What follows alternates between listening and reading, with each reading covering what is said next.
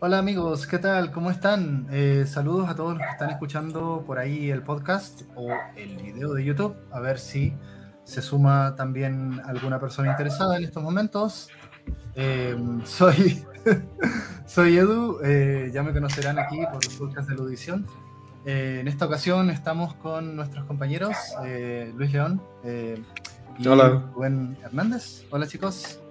Y eh, en esta ocasión también invitamos a Antonio Domínguez, eh, compañero ahí y coordinador del seminario de estudios de videojuegos. Eh, a ver el si nos seminario multidisciplinario sobre Video Game Studies es un nombre muy largo. No Genial, qué bueno Antonio que puedas estar ahí con nosotros, ¿no? y esta vez estamos reunidos para hablar sobre The Last of Us 1 o parte 1. Ok, ya entramos con las complicaciones. Eh, uno, uno remake o The Last of Us parte 1. Eh, bueno, mm, segundo remake. Ah, no, el otro es remaster, el otro remaster. Bueno, no, es también por lo que se ha visto es prácticamente un remaster, pero bueno. Eh, sí, pero pues bueno, esto de llamarle retroactivamente parte 1 pues también es como para, bueno, yo creo que tiene mucho que ver con la respuesta hacia el 2, ¿no? Eso me da a entender. Pero bueno, yo creo que también hay que aclarar, porque tal vez pueda haber confusión de que se cree que vamos a hablar de parte 1 siendo el que acaba de salir de PlayStation 5, pero yo creo que hay que aclarar que vamos a hablar en sí del juego parte 1, o sea, el primer juego que salió. Ajá. El contenido, no si. No, la versión. claro, claro, claro. Porque en realidad no. O sea, hemos tenido acceso ¿qué? a los trailers. Nadie lo ha jugado porque sale mañana, salvo que no, de prensa. ¿Salió? Eh, ah, no, sale, mañana. Ah. ¿Mañana? Tengo entendido que sale. Es que como todo el día de hoy estoy viendo muchas comparativas y análisis. Es que la, que sale en cualquier momento es la de los anillos del poder. Mm. Pero es, uh, es streaming. Eh, dejémoslo para la última parte, me parece interesante. Yo estoy viendo también La Casa del Dragón, pero bueno, en fin. Eh, bueno, vamos con el tema que nos toca, ¿no? Eh, y, me gustaría partir, ¿no? Un poco lo conversamos antes de, empezar, ¿sí? hablando de que probablemente estamos tocando un juego que es un juego que marcó de una manera muy importante la industria, ¿sí? no sé si hablar de un juego histórico porque estamos hablando de un juego de nueve años, ¿no? Eh, eh, no, no, es tanto tiempo, pero la historia del videojuego de repente tiene ese tipo de cosas, ¿no? Estamos, podemos hablar de Skyrim, a ver si en algún momento lo hacemos, ¿no? También 2011 creo que es el juego original, ¿no? Y parece como un juego tan antiguo, ¿no? Eh, ah, Skyrim, sí. Sí. ¿Y de qué pasa, por ejemplo, en, en la industria cuando salió The Last of Us, ¿no? Yo, quisiera más que nada lanzar algo como provocación y a ver si empezamos con una discusión sobre este tema, ¿no? Eh, a mí me parece que hay ciertos juegos que salen al final de las generaciones, ¿no? Como es el caso de Last of Us, el original, para PlayStation 3, em, que son juegos que, aunque salgan en el PlayStation 3, nos permiten ver un poco cómo va a ser la generación siguiente, ¿sí? Eh, eh, creo que The Last of Us es uno de estos casos, ¿no? Eh, es un juego que logra explotar al máximo, eh, y lo hemos mencionado, me acuerdo con, con Rubén, ¿no? Lo mencionabas tú, respecto a, la saga Uncharted, ¿no? Como con Uncharted 1, 2 y 3 tú puedes ver la evolución dentro de la misma consola, ¿no? y pasa algo así, me parece que, que son estos juegos que nos permiten ver un poco lo que se viene para adelante en la industria, en el momento en que salen, ¿no? Eh, no sé qué les parece, compañeros. Pues sí, podemos arrancar por ahí, yo creo. Eh, pensemos de que sí, la, expectativa que provocó The Last of Us como, juego, eh, independientemente del asunto de salir hacia el final de su generación y el, logro técnico que en su momento representó, también planteaba, se, se, volvió así como de esos juegos parteaguas en la opinión de muchos. Porque decían, ah, es que aquí está un juego que tiene un potencial para contarnos una historia eh, de una manera todavía dando el pasito que sigue en términos de, su estética narrativa, eh, la, historia en sí misma, aunque si bien algo sencilla y, algo cliché, pero, pero al final muy bien contada, ¿no? Y que evidentemente era un juego bastante duro, aunque pensemos que el 2 superó eh, por mucho la, La rudeza. La, crudeza del contenido, ¿no? Mm. Y entonces, pues era de estos juegos que efectivamente daban bastante de qué hablar y que creo que lamentablemente también empezaron a reflejar esta parte que podemos estar poniendo sobre la lupa de, de esto de que ahora es muy cómodo para los estudios simplemente reciclar esos materiales. Mm. Pensemos que en este caso The Last of Us tiene ya dos, dos reconstrucciones, dos versiones este, para siguientes generaciones, ¿no? Pero en términos de lo que es el juego como y, y un DLC, y un DLC, ¿no? Y un DLC que incluso lo, hicieron jalar, este, bueno, no era tan complicado técnicamente, pero que lo hicieron jalar como una historia aparte, ¿no? Un, este, un spin-off, por decirlo de alguna manera. Pero pensemos de que sí, es, es un juego que en ese sentido, eh, su gran aporte es, dio, dio, dio ese, ese otro gran paso hacia lo que el, juego como medio narrativo puede ofrecernos. ¿no? Oye, y entre paréntesis, un, y un multijugador a todo esto, ¿ah? Ah, sí. Eh, sí. No, sé, cuánta gente lo juega en realidad, pero, pero ahí está. Bueno, este, yo hay una, eh, un paréntesis. De hecho, una vez cuando todavía tenía clases eh, con Rubén, lo llegué, lo llegué a comentar en su clase, de que yo sí, yo sí lo jugaba el multijugador de Last of Us, y, este, y aunque no era, pues, a, mí sí me enganchó bastante, y, y eso que yo no suelo jugar en juegos multijugador, pero ahí sí tengo que aclarar que de hecho por eso me medio me emociona que el, nuevo proyecto de Naughty Dog que anunciaron, que es como multijugador, que retoma la base de The Last of Us.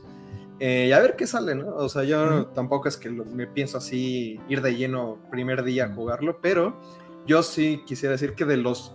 En ese, de hecho, es que en esa época muchos juegos como que te integraban un multijugador que se sentía muy forzado. De hecho, por ahí también me acuerdo del de Batman Arkham Origins, si no me equivoco. Bioshock 2, este, no me acuerdo, así, varios, varios juegos de esa época te metían un multijugador que se sentía bien forzado, pero el de The Last of Us, en lo personal, sí me gustó bastante, pero bueno, tampoco es que vaya a ser el foco de esta conversación. Solo Aunque defenderlo. Tocas un buen punto ahí, Luis, porque efectivamente era un juego distinto. Digo, algunos trataban de aterrizar la, la idea de que este Vamos, lo, que pasa normalmente es de que, por ejemplo, me viene mucho a la mente el multiplayer de Ninja Gaiden 3.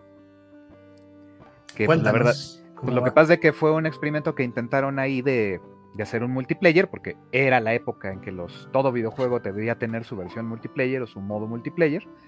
Online. Y, ajá, y, en línea además, exactamente. Sí, digo, lo, di por implícito. Mm. Eh, el punto es de que el de Ninja Gaiden 3, pues básicamente todos éramos Ryu Hayabusa, ¿no? Y en ese sentido, eh, lo que intentó un poquito Bioshock 2 y lo que sí logró trabajar bastante mejor este Naughty Dog con The Last of Us era el asunto de que recuerdo que se vinculaba, eh, aprovechaban eh, de que vinculabas tu cuenta a Facebook.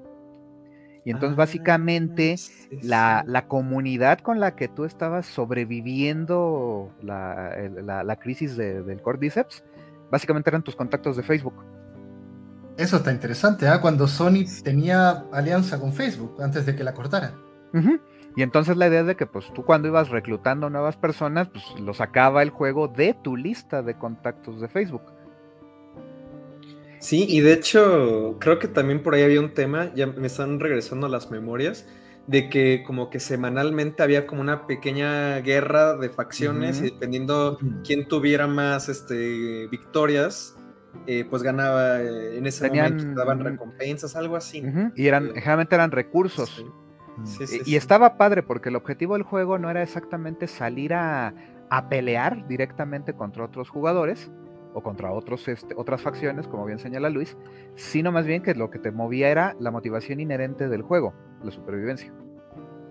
¿Por qué? Porque resulta de que uno de tus cuates este, estaba enfermo, te salía así de noticia en este en, el estado de la comunidad que tú estabas este, protegiendo y, en la cual eras parte, ¿no?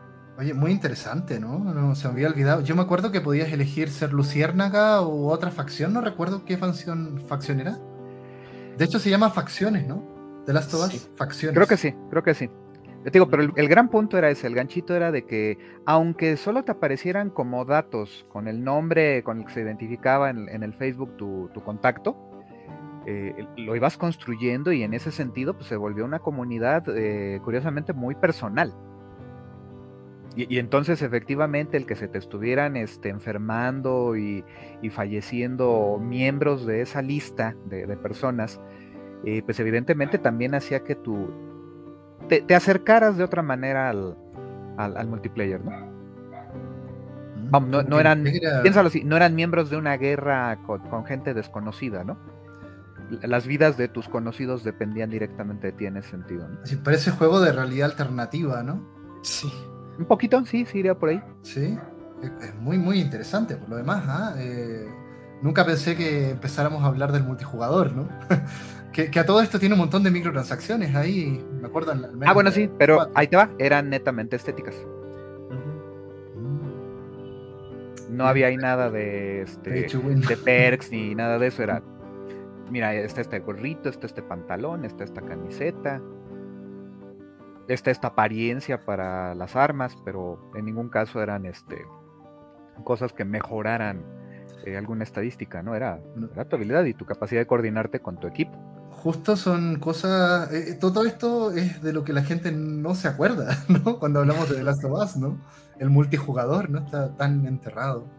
Oye, bueno, Antonio, mira, en general la conversación lo, hacemos un poco así, si quieres plantear algo, interrúmpanos nomás, ¿ah? ¿no?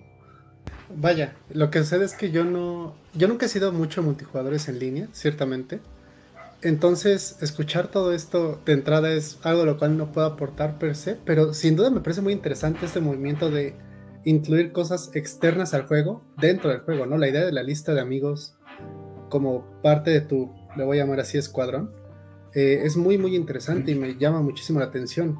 Habría que ver si, por ejemplo, eh, no se podría aplicar una crítica similar a la que se le hace a Papers, Please, a esta mecánica, digamos. Porque recuerdo que en Papers, Please es muy común escuchar que como tú ven que al final te dan una hoja de desempeño y en función del dinero que te den puedes decidir a qué destina recursos, sea tu familia, bueno, sean los, tu madre, tu padre, tu hijo, no recuerdo. Pero el punto es que como ahí no ves el sufrimiento de primera mano, pues no es como una gran pérdida, es como, ah, sí es un dato más, no cumplí una cualidad más, no, no satisfaje la cantidad de personas que tienen que ingresar a esta nación ficticia. A lo mejor se le podría hacer la misma crítica de Last of Us en ese sentido, o sea, si me dices que esta persona es, no sé, mi amigo Alberto García, por poner un ejemplo, pero Alberto García yo sé que está él, digamos, ¿no? Eh, en su casa o tal vez él ni juega videojuegos, ¿no? Eh, y eh, también eh, habría que ver una cuestión ahí de privacidad muy, muy interesante, ¿saben? Pues ah, ojo, ojo. algo que hacía el juego es de que nada más tomaba los nombres. El primer asunto, no, ni siquiera conseguía la imagen del avatar de la persona, ni se metía con fotos, nada. O sea, mm. simplemente era el dato, quizá cuando mucho obtenía el hombre o mujer, y bajo esa lógica, pues como que te iba asignando cierta cuestión. Incluso, no es que fueran directamente tus compañeros de escuadrón, sino era la gente que vivía en el lugar que se logró acondicionar como un refugio. Y entonces funciona muy similar a lo que planteas de Papers, Please, donde básicamente tus acciones eh, influían en la supervivencia de ellos. E, el detalle aquí lo padre es ese, de que te está, te contextualiza la crisis del Cordyceps en, tus términos, en, la, vida, en la cotidianeidad, que te tocó vivir en la realidad, ¿no? Entonces te lo ponía en ese contexto y por lo tanto, pues te hacía mucho más personal. Obviamente, pues hacías equipo con gente de otros lugares, literalmente de otros países, y a cada quien su comunidad era diferente, pero al final eh, parecía ser del mismo grupo, ¿no? Está interesante porque es lo que pasa en el mundo ficcional de The Last of Us, ¿no? Cómo se van conformando estas comunidades, ¿no? Eh, con gente que viene de muchos lugares, sobre todo en el 2, ¿no? Bueno. Eh, sí, bueno, yo también, este... Eh, yo iba a decir que es interesante ahorita que mencionas Papers, Please, porque, bueno, como poniendo el contexto en el que sale The Last of Us, o sea, yo recuerdo 2013 como un año que fue, yo diría que fue muy importante, bueno, yo creo, o sea, 2012 y 2013 bueno, o sea, ya tendríamos que ponernos a ser específicos. Pero bueno, 2013 salen juegos como Bioshock Infinite, que ahí luego nos podemos agarrar a. Eh, en, una, en una pelea verbal. No, con todos, no sé aquí quién lo defienda, pero bueno. Este. Pero bueno, me refiero que fue un año en el que salieron todos esos juegos que todos decían como, wow, es un gran paso adelante para narrativa en videojuegos. Justo sale Papers, Please, 2013. Eh, sale Gone Home ese año. Este, The Last of Us sale ese año. Eh, ahorita tendría que ponerme a checar qué otros, ¿no? Pero, o sea, yo creo que en, esta cuestión de un parteaguas, yo, bueno, también lo digo porque en lo personal 2013 fue un año en el que yo me empecé a meter mucho en, videojuegos, en análisis de videojuegos. Digo, yo tenía, estaba muy, muy, muy joven, o sea, pero pues fue cuando, o sea, todo eso me agarró cuando me empezó a interesar los videojuegos ya como un, como un hobby, como un medio. Entonces también lo recuerdo que salen todos esos juegos indies, o sea, y, yo creo que ver The Last of Us en el terreno de lo triple A, que aunque sí podemos decir que quizá no es como tan, tampoco tan revolucionario, yo creo que sí se ha notado un gran cambio en los videojuegos triple A desde que sale The Last of Us y antes de. Y por ejemplo, una comparación que, que leí una vez que me gusta mucho es, tú ves la presentación de God of War 3, me parece que en 2010, que tienes el mítico de presiona el botón para que Kratos tenga sexo, y tú ves 2018, el God of War 4, y hay, hay un The Last of Us de diferencia. O sea, se nota completamente el, pues el salto, la diferencia quizá en la, vamos a llamarle madurez, entre comillas, que eso también es un tema que se puede discutir mucho. Pero sí, sin duda yo creo que es hasta ahí donde se puede notar como este antes después. Así es. Oye, parece que perdimos ahí la cámara de, nuestro amigo Antonio, pero bueno, puede ser, ahí esperamos. Vale, eh, ciertamente, ¿no? Este comentario sobre la madurez del medio y sobre cómo hacer un juego ya que consolide que estamos hablando de dos cosas. Uno, de que la población ya es bastante adulta en términos netamente de edad. Y dos, que podemos tener un enfoque más adulto en términos de, de, mayor profundidad, ¿no? Eh, respecto al tipo de contenido que tienen los juegos, ¿no? Y, este segundo punto me parece más interesante. Sí, porque creo que si recordamos y que si, si estamos hablando ahora del impacto que tiene The Last of Us 1, es por eso, sí, por la profundidad de su narrativa y de la interacción que tienen los personajes. Yo creo ahí, Edu, que lo que está pasando con, con, The Last of Us es que fue de esos, no necesariamente el primero, pero sí como que el que se logró hacer más notable en este aspecto de presentar una historia bastante cruda. Digámoslo así, sin, sin pelos en la lengua, por decirlo de alguna manera. ¿Por qué? Porque pues de entrada, eh, tú lo sabes, todos lo sabemos, esta campaña de promoción que tenía el juego, pues no se estaba presentando a Ellie desde un inicio, todos la ubicábamos como la chavita, aunque no sabíamos cómo se llamaba y todo este rollo. Y primera escena del juego, ya que arranca, sale otra niña, ¿no? Mm. Y, ojo, depende mucho edad eh, y, también contacto con, contenidos. Pero de pronto, para quienes quizá ya tenemos un poquito más de, camino recorrido en este sentido, dices, esa niña va a acabar mal. Y va a acabar mal rápido. ¿Por mm. qué? Porque te acaban de plantear un personaje del que no se mencionaba palabra alguna, ¿no? Y el juego te la avienta en primer término, ya desde ahí te está avisando, esto va a ir con una parte dramática con esta niña. Y, a la media hora ocurre, ¿no? Mm. O hasta menos, ¿no? Pero según yo es como en la, primera media hora. Y evidentemente es, clave esa escena, es clave toda esa secuencia para establecerte al personaje de Joel. Mm. ¿Por qué? Porque todo lo que ocurre alrededor, todo, incluso hasta toda la retórica del nombre del juego tiene que ver con, esa secuencia inicial. Al respecto, eh, ya que se mencionó ¿no? que la idea es contar nuestra experiencia, yo sí soy de esas personas que si puede se hace la consola por un juego. Eh, yo no podía tener Play 3 y ya sabiendo que era, digamos, que cuando salió The Last of Us era el final de la consola, fue el Play 4 la consola que conseguí, ¿no? Y, The Last of Us Remaster fue el primer juego que conseguí. Y yo recuerdo que esa, le voy a llamar así porque eso era urgencia por The Last of Us, fue precisamente por escuchar a Claudio Quiroz hablar de esa primera escena, porque él mencionaba cómo, o sea, ver morir a Sara, o sea, es fuerte, o sea, también creo que influye de como evidentemente tu edad, ¿no? Claudio ya en ese momento supongo que tendría unos veintitantos, tal vez va bajito de 30, entonces tal vez eso le pegó a él más por pues la edad, ¿no? En el sentido de, pues, yo me identifico más con Joel, ¿no? Yo ahorita, francamente, ¿no? Pero sí recuerdo que ver a un infante morir era, era fuerte.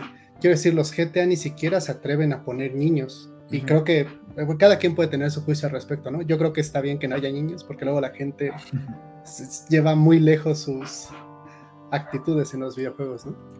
Pero ver a Sara fue crudo, o sea, incluso aunque no se ve, digamos, cómo le entra la bala y no llaman la atención de eso, que también, por cierto, la dirección de la escena de la cinemática es muy buena. Eh, no te muestran la herida, pero tú sabes que algo está mal por cómo reacciona Sara, Sara, por cómo Joel cambia su tono de voz. Si bien está desesperado durante toda la escena de, de la corretiza, le voy a llamar, escuchas cómo se quiebra su actuación. Ahí Troy Baker, mis respetos, sinceramente. O sea, es genuinamente una escena potente y sin duda, creo que desde ahí The Last of Us ya te dice lo que es, ¿no? O sea, es una obra sobre el último de nosotros. Cuando a Joel le arrebatas todo, solo queda él y a ver cómo se las arregla. Y le arrebataron a Sara. Y evidentemente esto influye muchísimo a lo largo de su arco de personaje, voy a llamarlo así. Sí, de hecho, iba a hacer el comentario que, eh, bueno, y me dio risa por eh, obvias razones, de que parece serie de HBO, ¿no? En cuanto pasas la primera media hora, y por eso no nos debería sorprender, ¿no? Ahorita la serie que van a sacar, que de hecho pensé que en algún momento tal vez lo íbamos a comentar, pero pues que hay que comentar. va a salir, ¿no? Va a salir, va a salir esa serie. Algún día será. Eh, y bueno, ahorita también me quedé pensando, a raíz de lo que hizo Antonio, de que pues sí, o sea, la realización del juego, digo yo que en su momento cuando lo jugué sí fue de esos juegos que, o sea, no me gusta usar esto a la ligera, porque luego es muy cliché, ¿no? Pero me cambió la vida. Y sí, este, pues por ejemplo, el documental de The Last of Us Grounded, que no sé si lo han visto, que ah. habla mucho de la realización del juego. Este. O sea, a ver, estamos hablando de un juego sobreanalizado a lo bestia, ¿no? Eh, eh, yo me he visto como 6, 7 ah, videos de análisis, pero ese en particular no. Ah, sí, es que, es que ese, es oficial de PlayStation, ese documental. Salió ah. creo que un año después cuando sacaron el remaster, si no me equivoco. Pero bueno, ahí ves como todo el proceso de realización. Ahí fue cuando me quedó claro que, bueno, o sea, tal vez, eh, bueno, yo, yo tengo una postura de que sí, o sea, no, no es de que queramos hacer que los videojuegos sean cine, pero tener conocimiento de cine, de actores, de literatura, de teatro, o sea, todo esto contribuye muchísimo a poder tener una historia que, como bien dijo Rubén, aunque es, podemos decir que es muy cliché, la ejecución de la historia de Last of Us es muy buena.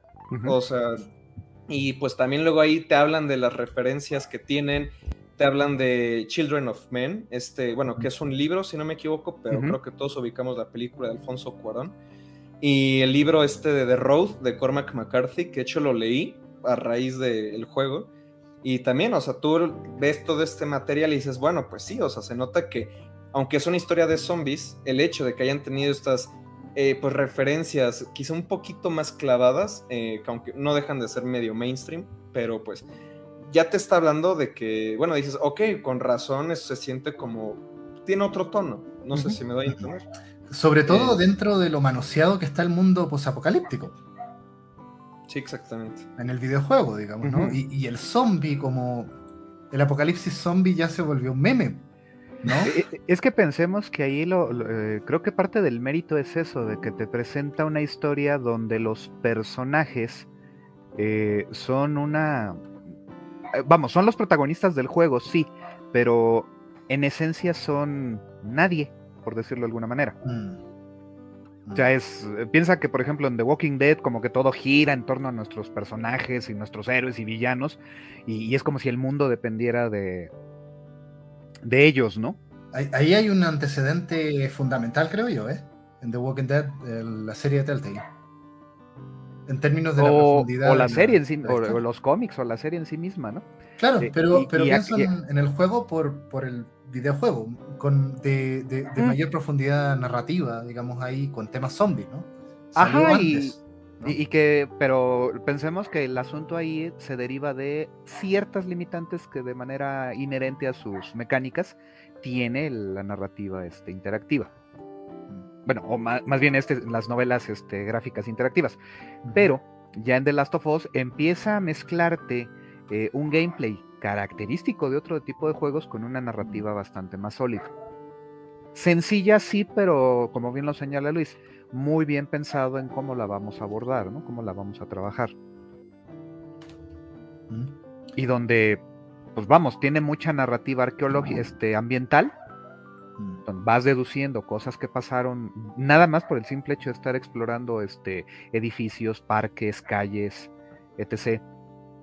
Mecánicamente también el juego te va este, eh, planteando cosas. Eh, por ejemplo, recuerdo la escena, eh, justo ya ven que justo entre el, entre el momento en que cierra el episodio de Ellie entraría ahí el flashback de, este Left Behind y retomamos a Joel, la narrativa del, juego principal reinicia con Joel y desde los controles entiendes la gravedad de la lesión que trae él. Mm. ¿Por qué? Porque no te responde igual que antes de ese punto. Sí, de hecho la sinestésica del juego me parece muy interesante de, analizar, a ver si la mencionamos también y podemos profundizar eh, en ese tema.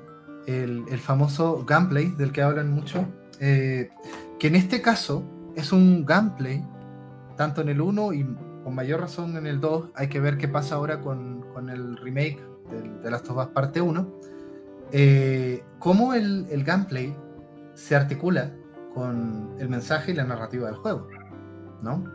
Eh, y ya desde el primer, la primera versión, digamos, esto de que cuando te peguen un balazo y tú te caes, creo que no había pasado en ningún, en ningún shooter. Y, me parece de lo más realista que hay, ¿no? O sea, a ver, te están diciendo, oye, te pegaron un balazo, aquí, aquí las balas duelen, ¿sí? Las balas duelen y es como suena, suena, simple lo que estoy diciendo, pero qué importante es como cómo te lo hace saber de las tobas. Te hace saber que las balas duelen. Mira, mira lo que estoy diciendo, que las balas duelen, ¿no? Eh, compáralo con Gears of War, ¿no? con estos enemigos y, con esta mecánica de, ah, de, Call of Duty, de, oh, ya estoy al borde de la muerte, déjame. Se puso muy roja la pantalla. Se puso muy roja la pantalla. Sí, también e-, esa cuestión que acaba de mencionar, me parece, Rubén, eh, esa idea de que no te curas solo. O sea, solamente ese cambio fue, creo que yo así, creo fielmente que fue abrupto para el jugador de aquella época. O sea, estábamos en el apogeo de Call of Duty, en aquel momento donde cubrirte era lo, lo único que necesitabas para curarte. Y, y, ahora era como, o sea, te necesitas, ¿cómo se llaman esas cosas? Botiquines. Y no solamente es que los tengas que encontrar, sino que los tienes que fabricar. O sea, ese cambio, eh, a nivel estético, todas y cada una de estas mecánicas aportan. La idea de que la bala te puede tirar, la pantalla se mancha, bueno, que eso pasa en varios juegos, pero que literal tengas que arreglártelas tú, que la mochila los, la tengas que sacar, todo ese tipo de cositas, creo que es lo que hacen a The Last of Us tan importante. O sea, que a pesar de ser un juego, intenta incorporar dinámicas de la vida real o algo así para que se sienta más real. Evidentemente, en la vida real una bala te atraviesa y ya no te vas a levantar, digámoslo como es, ¿no? Y mucho menos vas a poderle apalear a alguien, pero no importa, o sea, con todos estos elementos incluso más diluidos, aún así construyen algo. Y eso es muy importante. Bueno, bueno, si eh, juegas en Grounded, igual un eh, balazo no. Exactamente. Ahí, ahí llegaste, ¿no? Sí, es que justo, bueno, ahorita creo que Antonio este, hacía esta crítica, ¿no? La estética de la dificultad. Bueno, creo que fue entre las bambalinas, pero este, bueno, no, una crítica, sino que no es este, tan partidario de. Pero justamente Last of Us es de esos pocos juegos que he rejugado muchísimas veces. Eh, yo creo que sí lo llegué a jugar como unas digo, tampoco tantas veces, pero unas 6, 7 veces sí lo he llegado a jugar. Oh, me ganaste. Yo lo he jugado 4 eh, veces. Yo le he jugado 2. No, sí, eh, porque sí fue un juego que me clavé mucho de que lo quería jugar en las dificultades más difíciles. Y justamente, bueno, eh, que en algún momento iba a salir, ¿no? De que, o no sé si lo han escuchado, les ha tocado, yo me imagino que sí. Mucha gente, muchos detractores del juego de que, ah, es que es una película interactiva, ¿no? Y este término tan este, que yo odio con toda mi alma. Y yo siempre les digo, no, o sea, fíjate que no. Y no porque, o sea, no porque, además de que creo que la última vez que lo jugué sí me di cuenta es que la gran parte de la historia no se cuenta en la cinemática, sino que se cuenta en diálogos que van pasando mientras vas este, jugando. Pero fuera de eso, ese tipo de cosas como que cuando justamente te llega un balazo y ¡pum! O sea, lo sientes tú como jugador, cuando con el control tú lo, lo estás este, percibiendo de esa forma. Si lo juegas en las dificultades más altas es incluso más notoria esta cuestión de la supervivencia.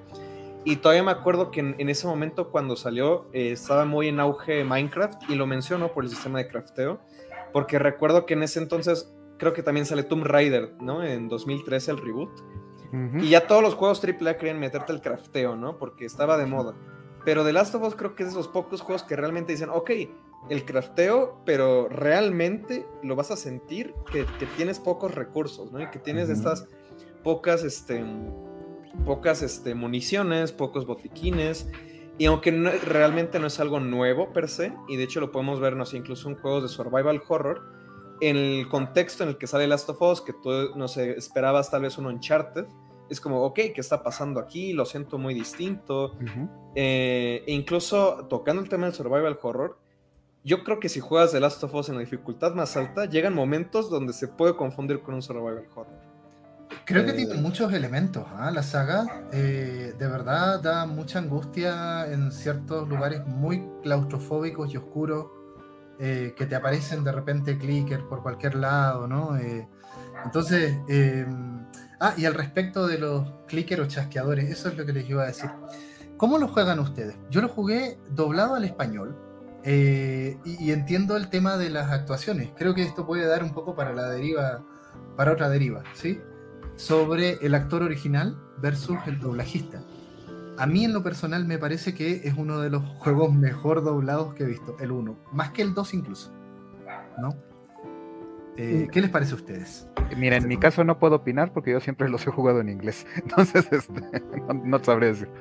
Eh, yo, la verdad, la primera vez lo jugué eh, en español y ya la segunda, que fue justo en la antesala de The Last of Us Part 2, lo jugué en inglés. Y eh, yo, nunca he sido particularmente quisquilloso con el doblaje, ciertamente, porque comprendo que es una herramienta, ¿no? Eh, pero recuerdo que sí llegué a tener emociones con el doblaje y creo que si logré sentir algo es prueba de que estuvo bueno. Porque cuando uno ve doblajes malos es como de, no te creo, o sea, el lenguaje corporal del actor es mucho más grave que el tono plano que tú estás plasmando.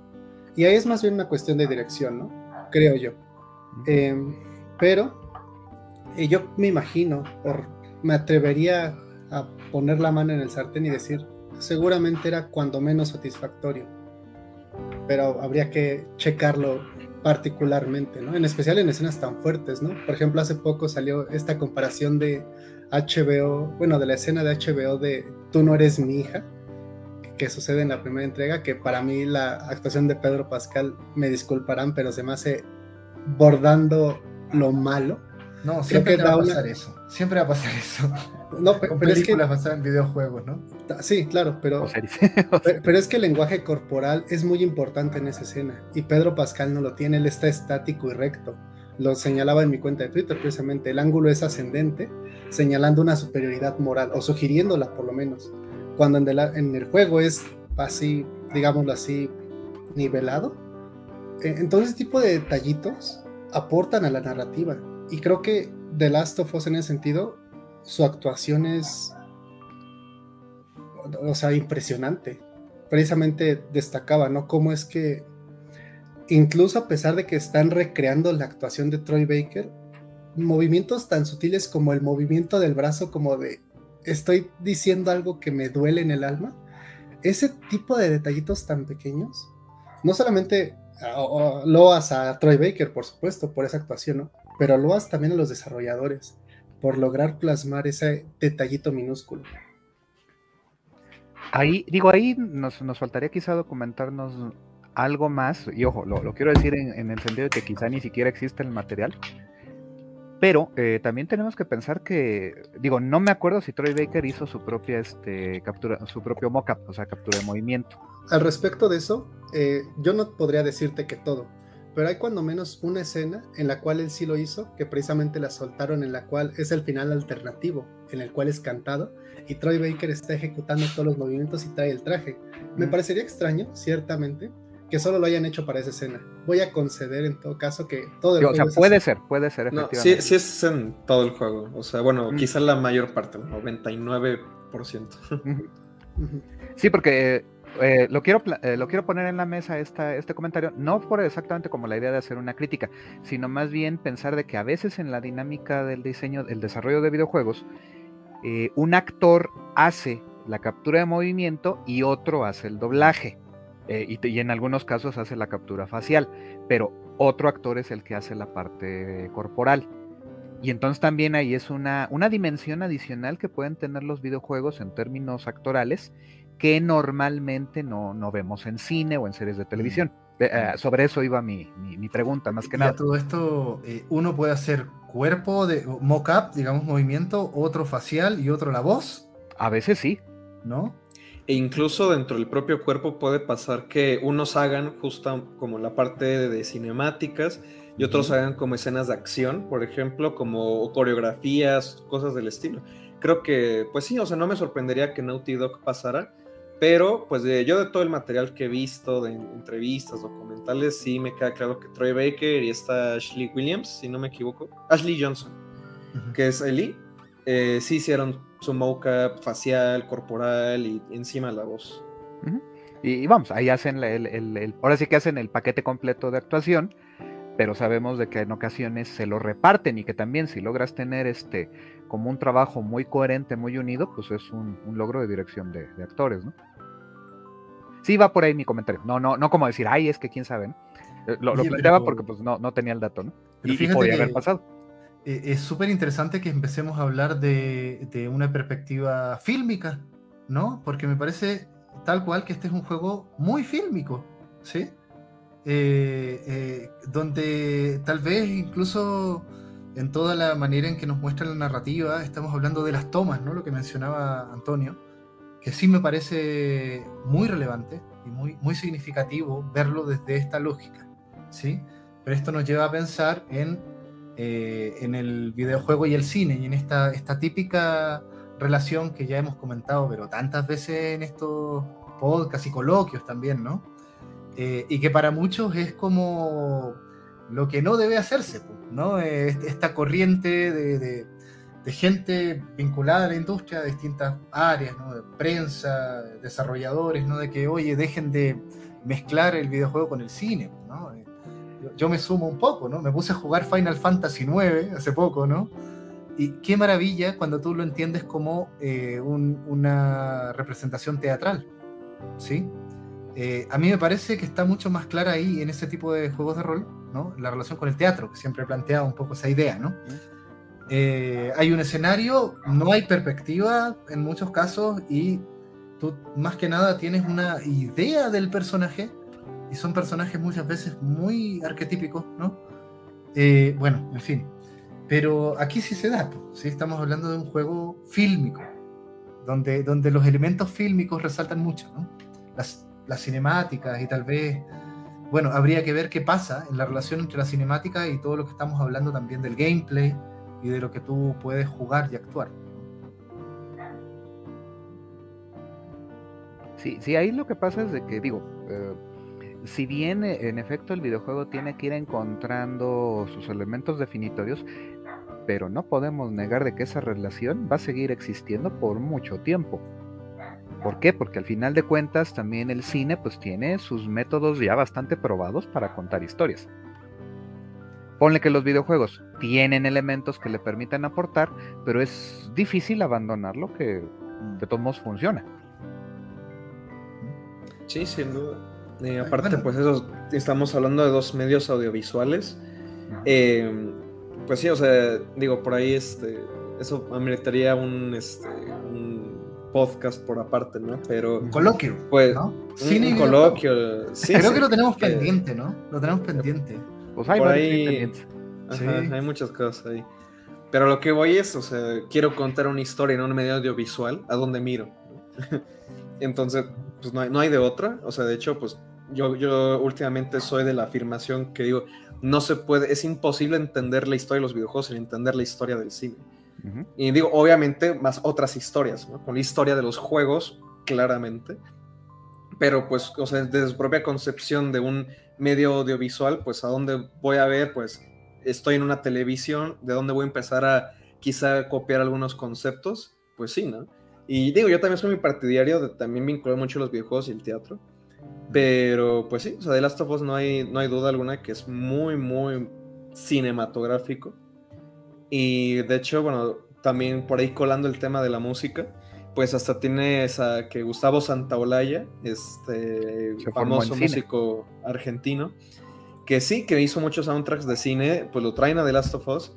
Y bueno, por ahí me da, me da un poco de cringe esta afirmación que hace, pero pues por ahí en, en una entrevista documental que habré visto, que dice Santolaya es que yo vi a Neil Druckmann, que uno de los directores del juego, como el Iñárritu de los videojuegos.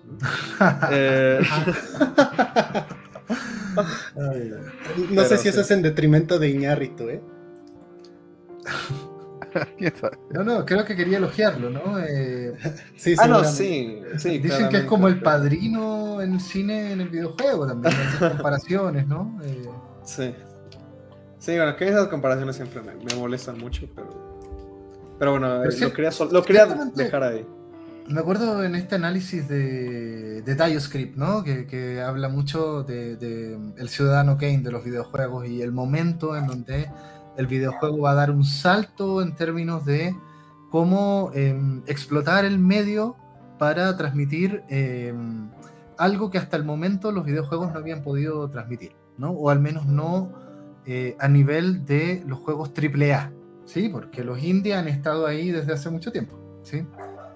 Eh, pero, pero claro, estamos hablando de... Yo, yo sí, a mí me hace sentido la analogía de, oye, jugar a The Last of Us es como ver El Padrino, ¿sí? Estamos viendo una obra que de alguna manera marcó una, una época, ¿no? En, en, el, en, el, cine, marcó y, y queda como referente eh, y, un poco creo que hemos tenido esta discusión, ¿no? Antes, sobre todo con, no me acuerdo si con Rubén de seguro, en la preservación, en la preservación del videojuego, ¿no? Esto, ¿por qué no vamos a seguir remasterizando películas de, de los años 20, 30, 40 o, más eh, en formato 4K HDR? ¿Sí? Eh, veamos una de Chaplin en 4K de más que sí, de más que sí. Yo no me imagino que eso va a pasar, ¿no? En algún momento. Pero en el videojuego es como, oye, remastericemos un juego que, o sea, hagamos un remake de un juego que ya está remasterizado. E incluso pensemos en este sentido, el propio The Last of Us fue remasterizado al año. Porque la versión de Play 4 pues, salió al año. Y, ahorita ya se tardó 8, ¿no? En, salir un, un, nuevo remaster o lo que pasó con este Shadow of the Colossus tienes el juego original, luego salió el, este, la versión remasterizada para Play 3, porque el primero fue para Play 2, y luego finalmente el remake de, de, este, de la Play 4, ¿no? Como Resident, Evil 4, ¿no? Que sale en cada generación y en ah, cada consola. ese es el Doom de, su generación, ¿no? Y, y, decir, y, ni hablar de Doom, que hasta en la tostadora lo pueden jugar, ¿no? Claro, claro. Lo... O, el del meme, ¿no? De, técnicamente puedes jugar este Doom en tu cerebro. Sí, está optimizado para equipo de bajo eh, de baja potencia de procesamiento. Oh. Eso sí duele. Me lo estaba imaginando ya, me lo estaba imaginando, lo siento, pero ya estoy, corriendo Doom acá. Aunque tenemos que pensar un poquito de que este, y, pasa algo similar con Skyrim, ¿no? En ese sentido. Mm, Tienes juegos que se han vuelto influenciales que evidentemente van a estar en la discusión de cuánto vale la pena estarlos eh, renovando, actualizando, si, quizá aplica la palabra, para eh, mantenerlos en la vista de la gente, ¿no? Porque pensémoslo así, o sea, eh, un juego que en muchos sentidos no ha necesitado un remaster, pero gracias a la magia de la emulación podemos disfrutarlo lo más cercano a su versión original. Podría ser, por ejemplo, el primer Super Mario Bros., ¿no? Según tengo entendido, ya la versión de Super Mario Bros. de emulador ya es indistinguible del original, a tal grado que los speedrunners te toman como válido el juego emulado. O sea, ya es tal el nivel de cercanía que son la misma cosa. Exactamente, y es un juego que bajo esa lógica pues no lleva ninguna, bueno, estrictamente hablando podrían calificar de remasterizados porque se entiende que se adapta un poco a ciertos aspectos de la tecnología, pero la fidelidad que se busca del producto en términos visuales, en términos de control, pues la idea es de que sea indistinguible de. Y en cambio, en, esta otra como tendencia del remaster, no, es que sí necesitamos actualizar las gráficas. Por ahí, este, hace un rato vi las primeras reseñas de, la versión de Play 5 y por ahí señalaron un detalle interesante y creo que por ahí podemos ahorita continuar la, eh, como esta parte sobre el alcance de lo técnico para reflejar eh, emociones de los personajes, porque algo que están señalando es de que el rediseño de Joel para, para esta versión, la, nueva, eh, incluye una, un cambio ligero en la, en la, expresión facial del personaje que le agrega una, una capa adicional, porque ahora, ahora sí lo ves con una mirada triste, más melancólica, más de, de alguien que no, no ha sido capaz en 20 años de superar la pérdida de su hija. ¿no? O al menos es lo que a mí me dio a entender la, la reseña. Yo no sé si pudieron ver, eh, lo iba a divulgar, pero sentía que en realidad. Ahora me doy cuenta que no tengo que suponerlo, siempre me pasa lo mismo. Yo doy, por supuesto que todos hemos visto, no sé, estas comparativas, por ejemplo, ¿no? El, parte 1 y el remake, ¿sí? De las escenas en particular, que son cinemáticas, eh, y de los eh, modelos de los personajes, ¿no? y pasan varias cosas ahí, ¿no? Pero a ver, eh, claro, nos podemos ir en ese detalle de, lo técnico eh, y de las cosas que han cambiado, ¿sí? Que no sé si lo pudieron ver ahí, podemos compartir algunas, ¿no? De lo que eh, se ha divulgado, ¿no? En YouTube he visto muchos de estos videos. pero lo que más me llama la atención es que, claro, a ver, hay, hay, un remozado en términos de grande, ¿no? en términos de que el motor gráfico es distinto, ¿sí? Eh, y permite este tipo de, cosas y donde en realidad, uy, yo no sé si les pasó, eh, a mí me pasó que vi a, los personajes y me parecen personajes que son distintos, ¿sí? Eh, y eso puede generar en algunos, estoy seguro que va a generar una sensación un poco de rechazo, porque como, como lo puse un poco en, el, en el Facebook, ¿no? Eh, son, eh, los personajes tienen imperfecciones perfectas.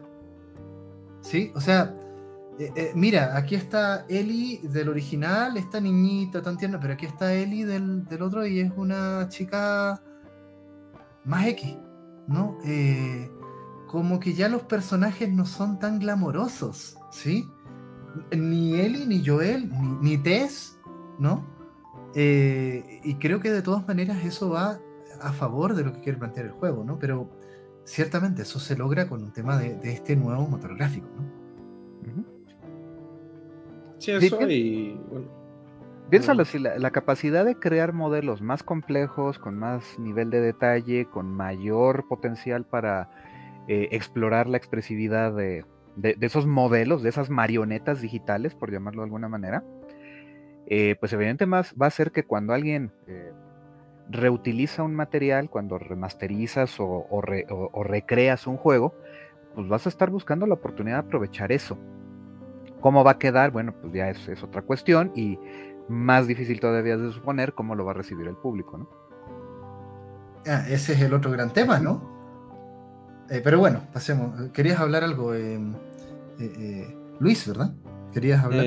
Sí, bueno, solo eh, también como sobre esa línea, también tiene que ver mucho con, pues, con la clara, vamos a llamarle línea temporal, es que no quiero decir progreso, evolución, pero eh, básicamente que al comienzo de los videojuegos o en una etapa muy temprana, pues sí tienes personajes muy caricaturescos, muy fácilmente identificables, y eso se ha movido, ha ido cambiando, que hoy en día pues sí Luego tienes personajes que hasta son muy genéricos, como dices, ¿no? Pero lo compensa con una mayor profundidad de, eh, pues sí, de personalidad, son personajes más tridimensionales.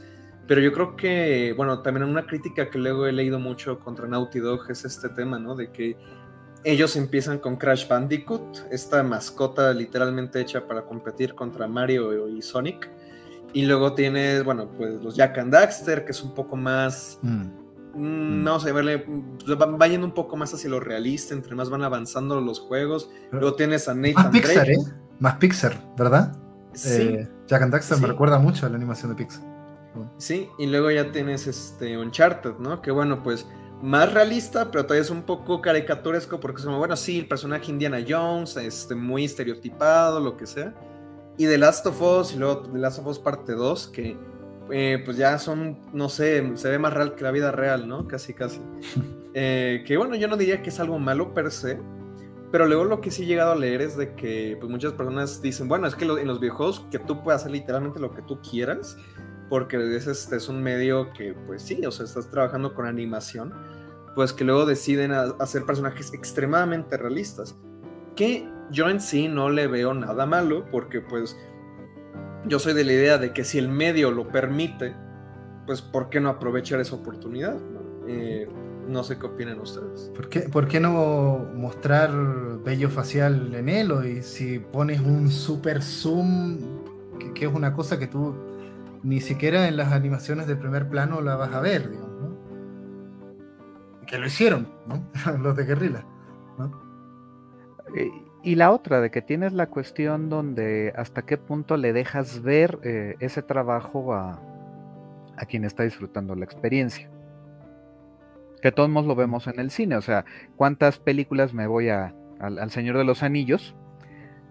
De que, por ejemplo, te están diciendo, ¿sabes qué? Todos los chalecos, todas las cotas de malla que se hicieron en la película, pues cada uno de los anillitos con los que estaban armados fueron forjados este, individualmente, ¿no? No, Dios mío. Y, y, tú ves al personaje vestido y pues, sí, el atuendo se ve muy padre y todo lo que tú quieras, pero pues normalmente no, Peter Jackson no se puso a hacer una toma ahí de que vieras cómo lucía cada anillo, ¿no? El punto es de que en su, en su integración es, es donde luce el, videojuego sí te da esa posibilidad, también ahí tendremos que hablar un poquito de Kojima, porque pues acuérdense de que él tenía básicamente en todos sus juegos estos modos donde pues básicamente tú eras una especie de director de cámaras, ¿no? Porque elegías qué querías ver, a qué le ponías atención o no. Pero, eh, eh, eh, y también él es otro de estos cuates que cuidan muchísimo de que dices, quiero que veas cómo le crecen los vellos de la barba, ¿no? A mí un tema que me gustaría tocar es, ya, ya se mencionó mucho, ¿no? Que tuvimos el lanzamiento del 2013, en el 2014, ahorita en 2022, hubo una obra teatral del mismo videojuego, que no me de hecho la interpretó Troy, Baker y Ashley a sus. Genial. Eh, y ahorita HBO. Yo genuinamente creo que hay que preservar nuestras historias y, y vaya, o sea, tenerlas vigentes en el sentido de tenerlas accesibles pero yo siento un hartazgo con esta primera historia ya. Creo que el hecho de haberlo tenido ya en cinco medios, en tres medios distintos, en cinco, en diez años, cinco veces, me parece un exceso. Em, eh, voy a traer un poco aquí de filosofía, ¿no? Eh, existe este filósofo Nietzsche que habla de que hay gente que vea la historia de manera monumental, ¿no? Que la ve y dice, ah, sí, el pasado es glorioso y no sé qué. Y yo siento mucho eso con la reiteratividad que volvemos al viaje de él y, Joel. Creo que es un viaje fantástico y creo que es una historia valiosa, pero no me gusta que estemos yéndonos tanto con ellos. The Last of Us es más que él y Joel, es un mundo interesante, un mundo, digámoslo como es, con carencias, en dificultades. Podríamos contar y conocer tantas historias tan interesantes que no, yo personalmente, ¿no? Y ya esto es a título de cada quien, yo no necesito más de él y Joel. Y no, tal vez la segunda entrega, habiéndola jugado ya, sí la necesitaba. Creo que era necesaria esa respuesta ¿no? a lo que hicimos en The Last of Us parte 1.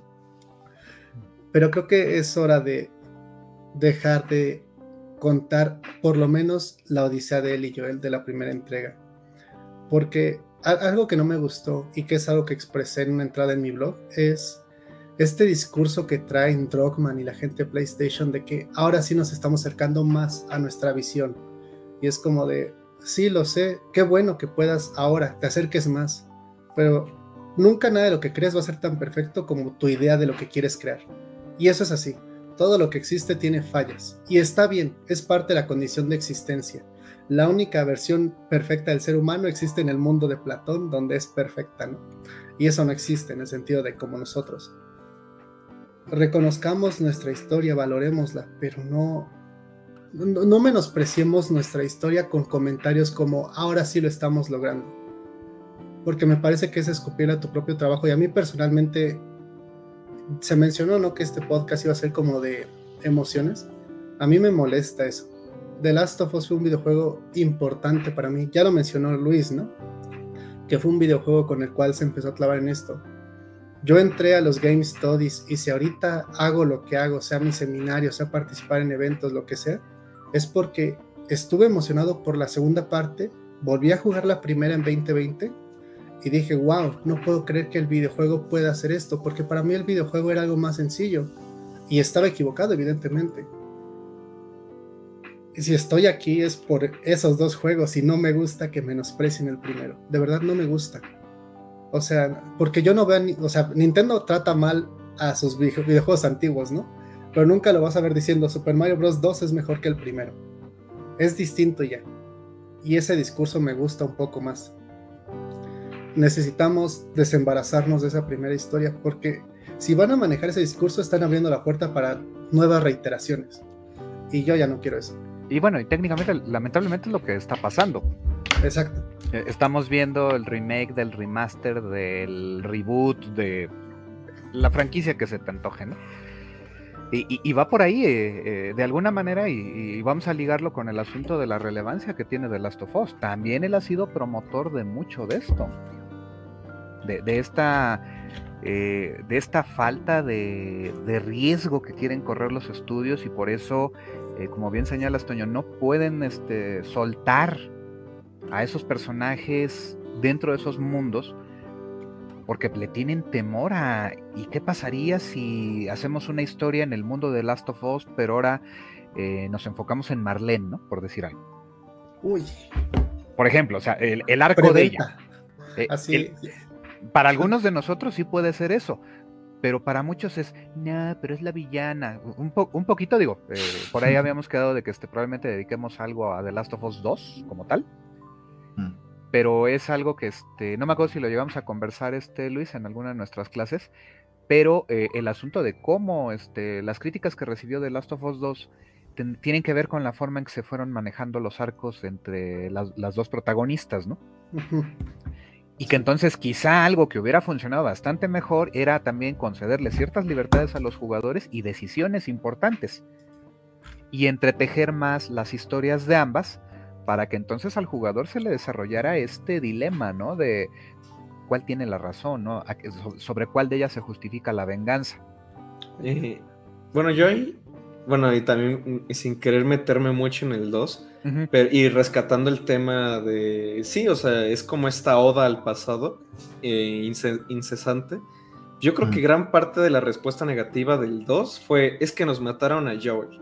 Ah, sí, es, la más... O sea, es la más y, y, yo, o sea, digo, si, o sea, The Last of Us 2 para mí es un juego que, o sea, todavía sigo medio mixto, más que nada porque sigo sin aterrizar mis pensamientos. Pero si yo creo que si es, el juego tiene problemas, no es por eso, en lo personal. Y yo creo que mucha gente se fijó en, es que me mataron a mi personaje favorito. Ah, hay una cuestión con que eh, nuestros protagonistas eh, tienen que ser el eje central de los mundos a los que pertenecen, ¿no?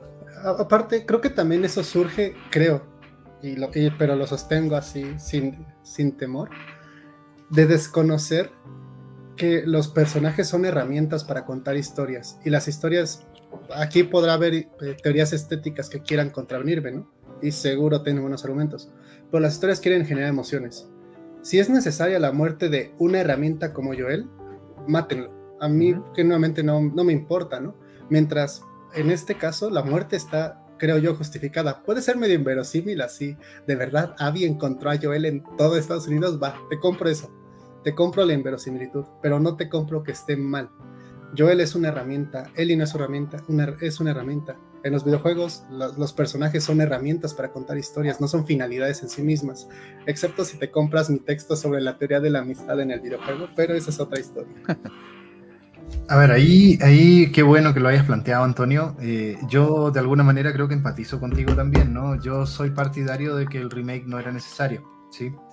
Y que de alguna manera estás eh, poniendo la obra eh, como vamos a... Es como si dijeras, oye, entonces, ¿por qué no remasterizamos la Yoconda?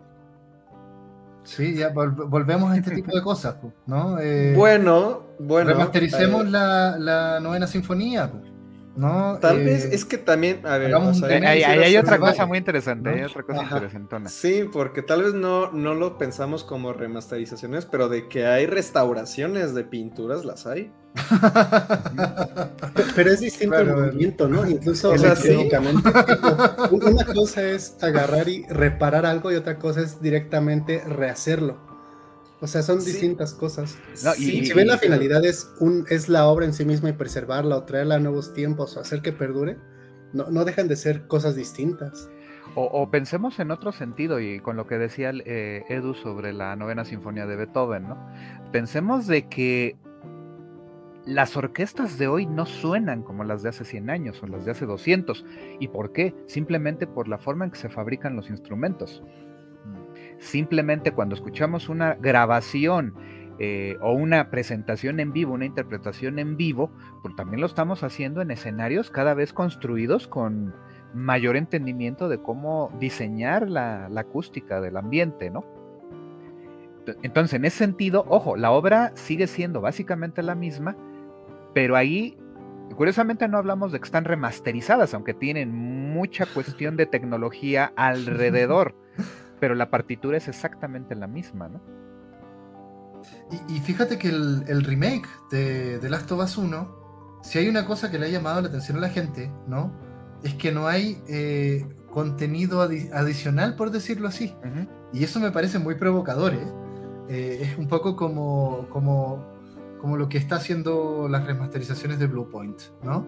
O, como, como esta de Vicarious Vision del Crash Bandicoot original, ¿sí? Que es... Eh, y la misma, ahora me está tocando, yo estoy jugando Demon Souls, vi una reseña que decía, oye, oye y, la remaster, el remake, en este caso, un remake para Play 5, eh, mantiene los bugs.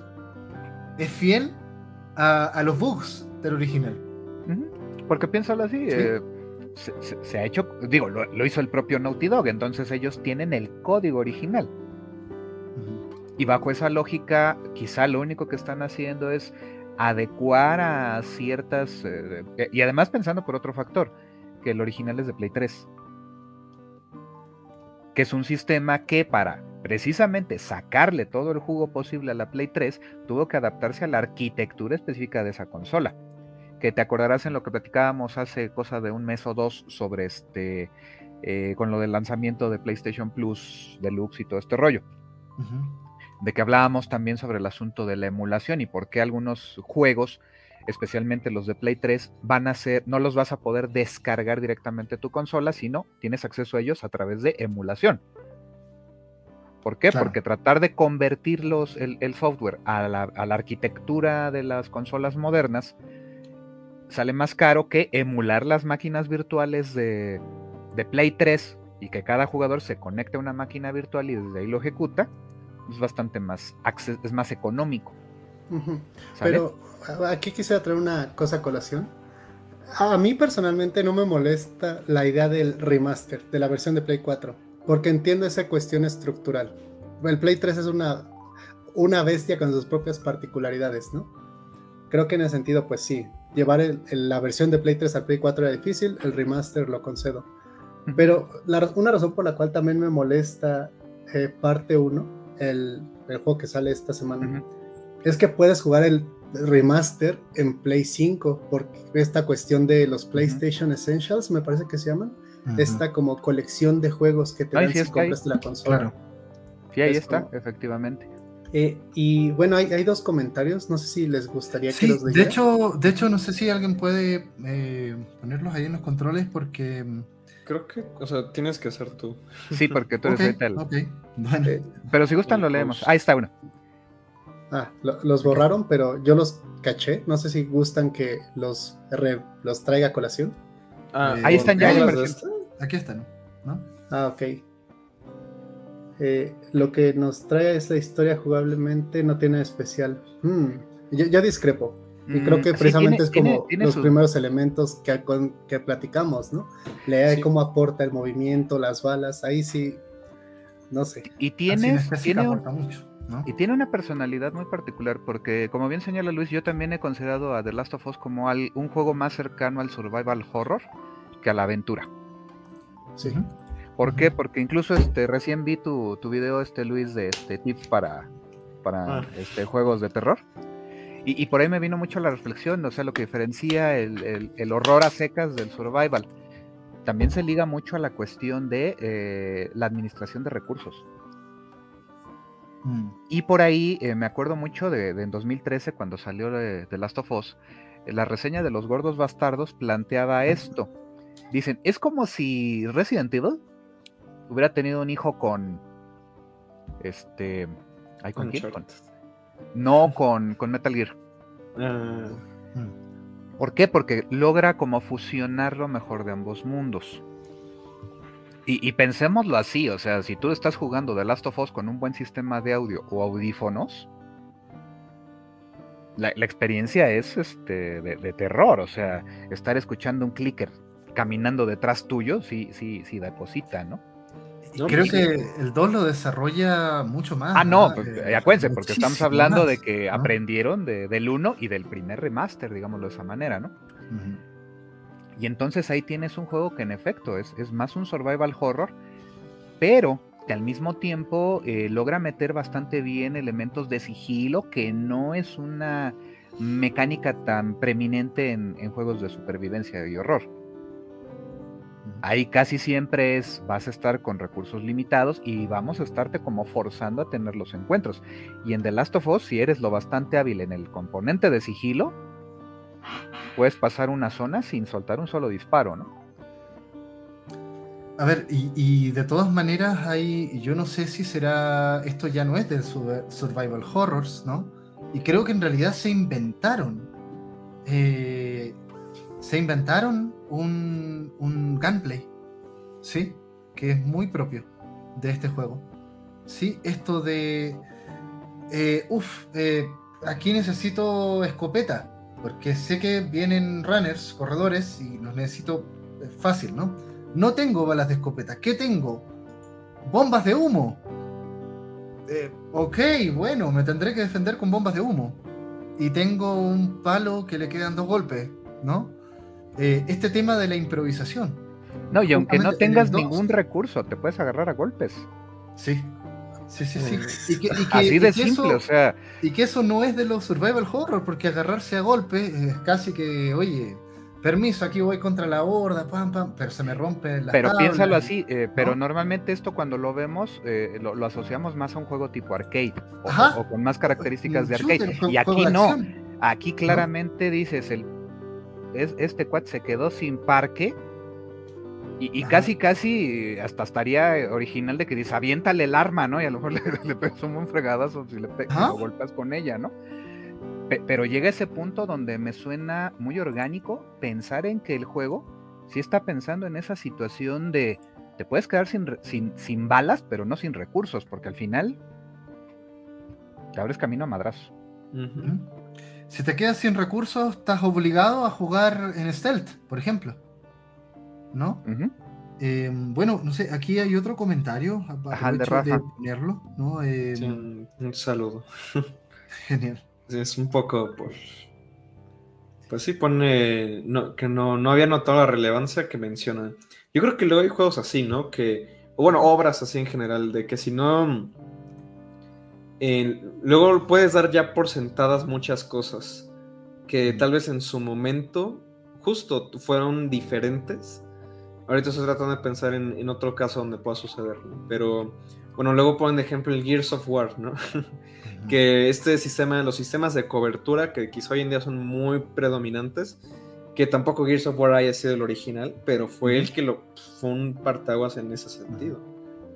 Así es, eh, lo, hizo funcionar. E incluso pensemos, digo, otra vez retomando un poquito este vocabulario del cine, pero podríamos hablar hasta de la idea del clásico instantáneo, ¿no? Pensemos cómo hay películas que no necesitan haberse elaborado sobre una serie o demás, o aunque son parte de una serie, logran destacarse por cuenta propia. Y, que de alguna manera son películas que pues, se van a quedar con nosotros para siempre. Y, detectarlas, pues, no siempre es de que, o sea, vamos, no hay, no hay receta que te permita detectarlos. Pero de pronto sabes que hay algo ahí, ¿no? Tenemos el caso de Blade Runner. Sí. Yo ahí este, ah, bueno, sí, Luis, adelante, adelante.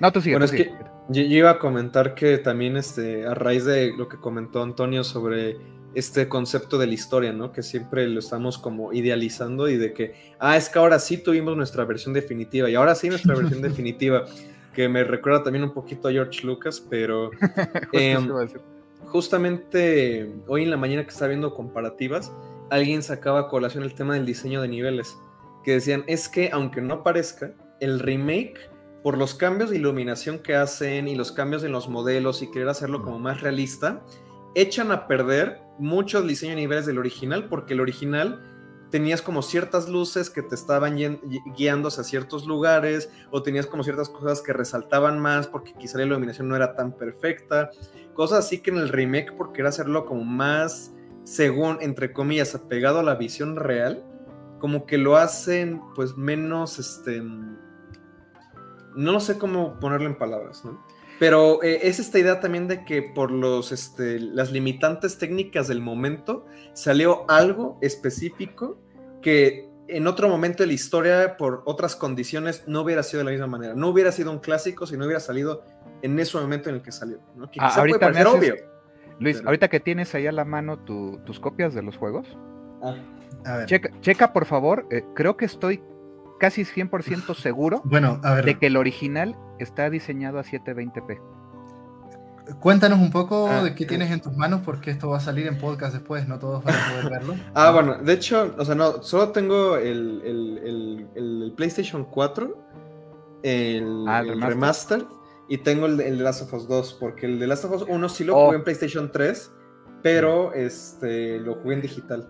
Denme un momento. Eh, ah, sí, ah, pero bueno, para los.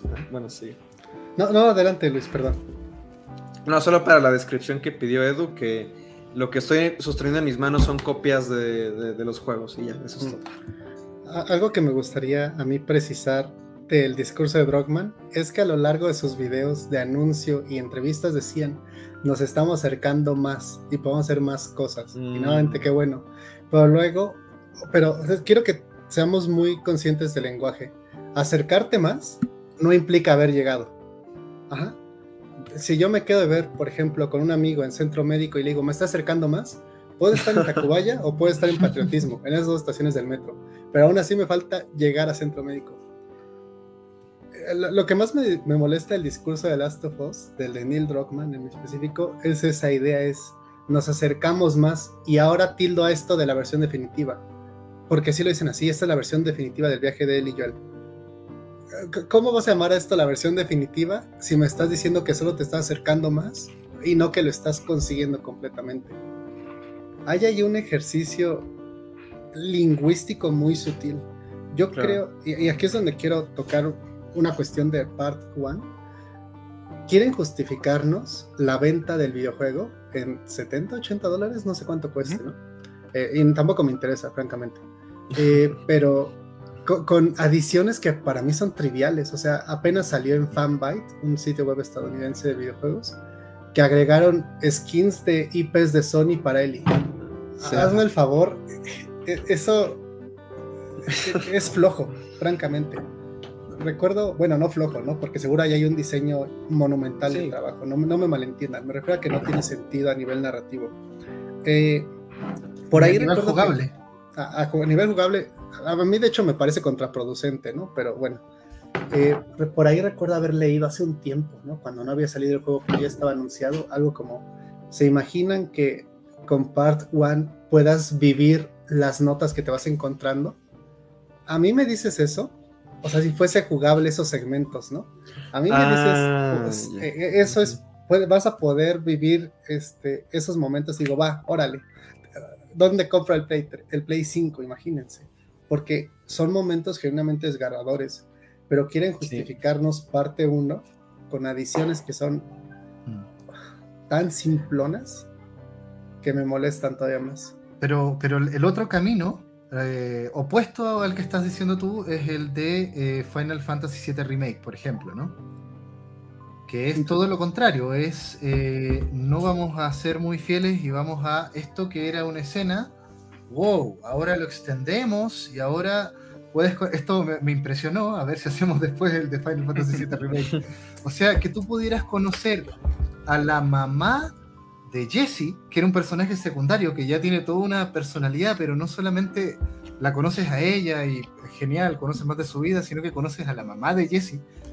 Wow, wow, o sea, esto ya es mucho, ¿no? Eh, trasciende mucho el contenido que tiene el juego original, eh, que es Pero- un camino también, ¿no? Ah. Pero, pero acá quisieron tomar esta filosofía, tipo eh, Vicarious Vision, ¿no? Eh, Blue Point, de no, no, no, eh, eh, vamos a ser fieles hasta los bugs, ¿sí? Por decirlo así.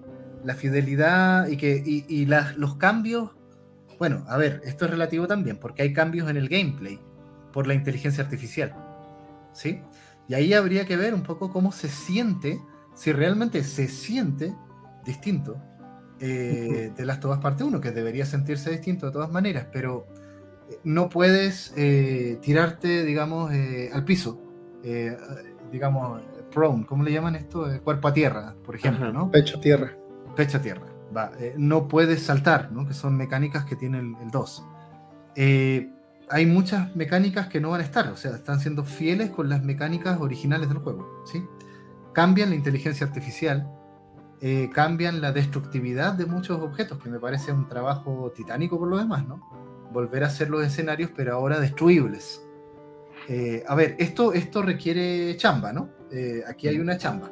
Y esa chamba cuesta dinero, pero yo también comparto ¿no? lo que dice Antonio de yo no me lo voy a comprar, ¿vale? Eh, a 70 dólares no me lo voy a comprar. Yo ya lo he jugado cuatro veces, no me aporta. ¿sí?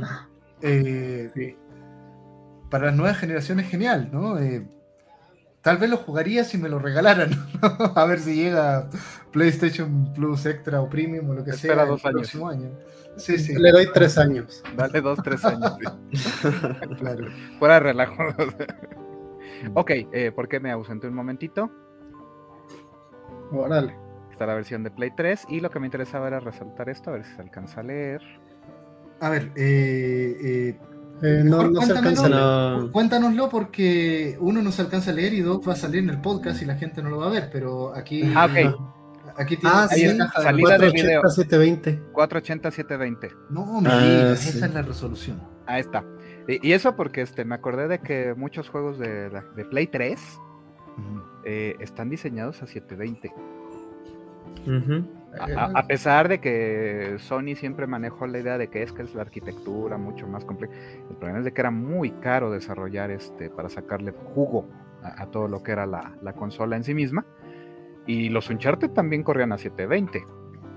Pero ahora pensemos eh, realmente el trabajo que hicieron para que un juego a 720p no notaras la diferencia contra uno de 1080, ¿no?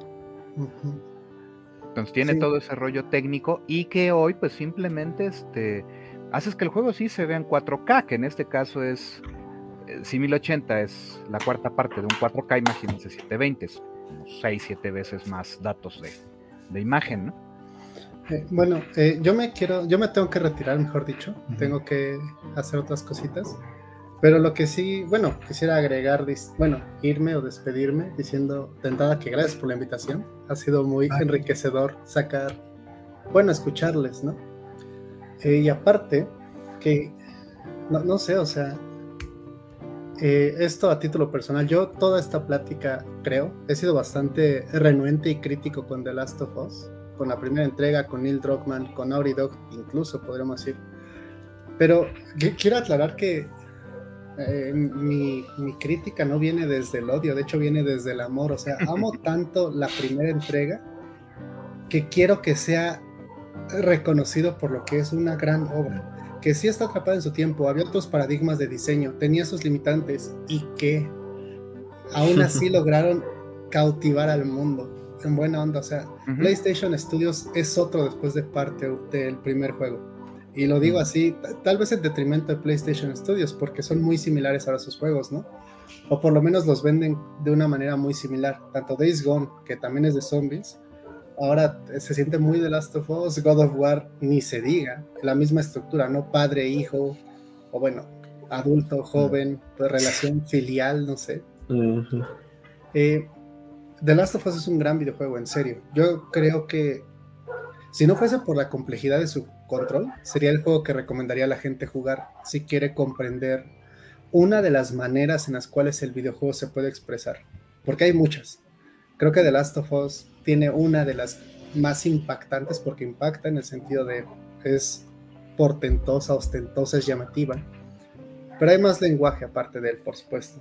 Mm. Y pues eso, o sea, quienes estén aquí seguramente ya jugaron el juego, revisítenlo, sigue siendo maravilloso.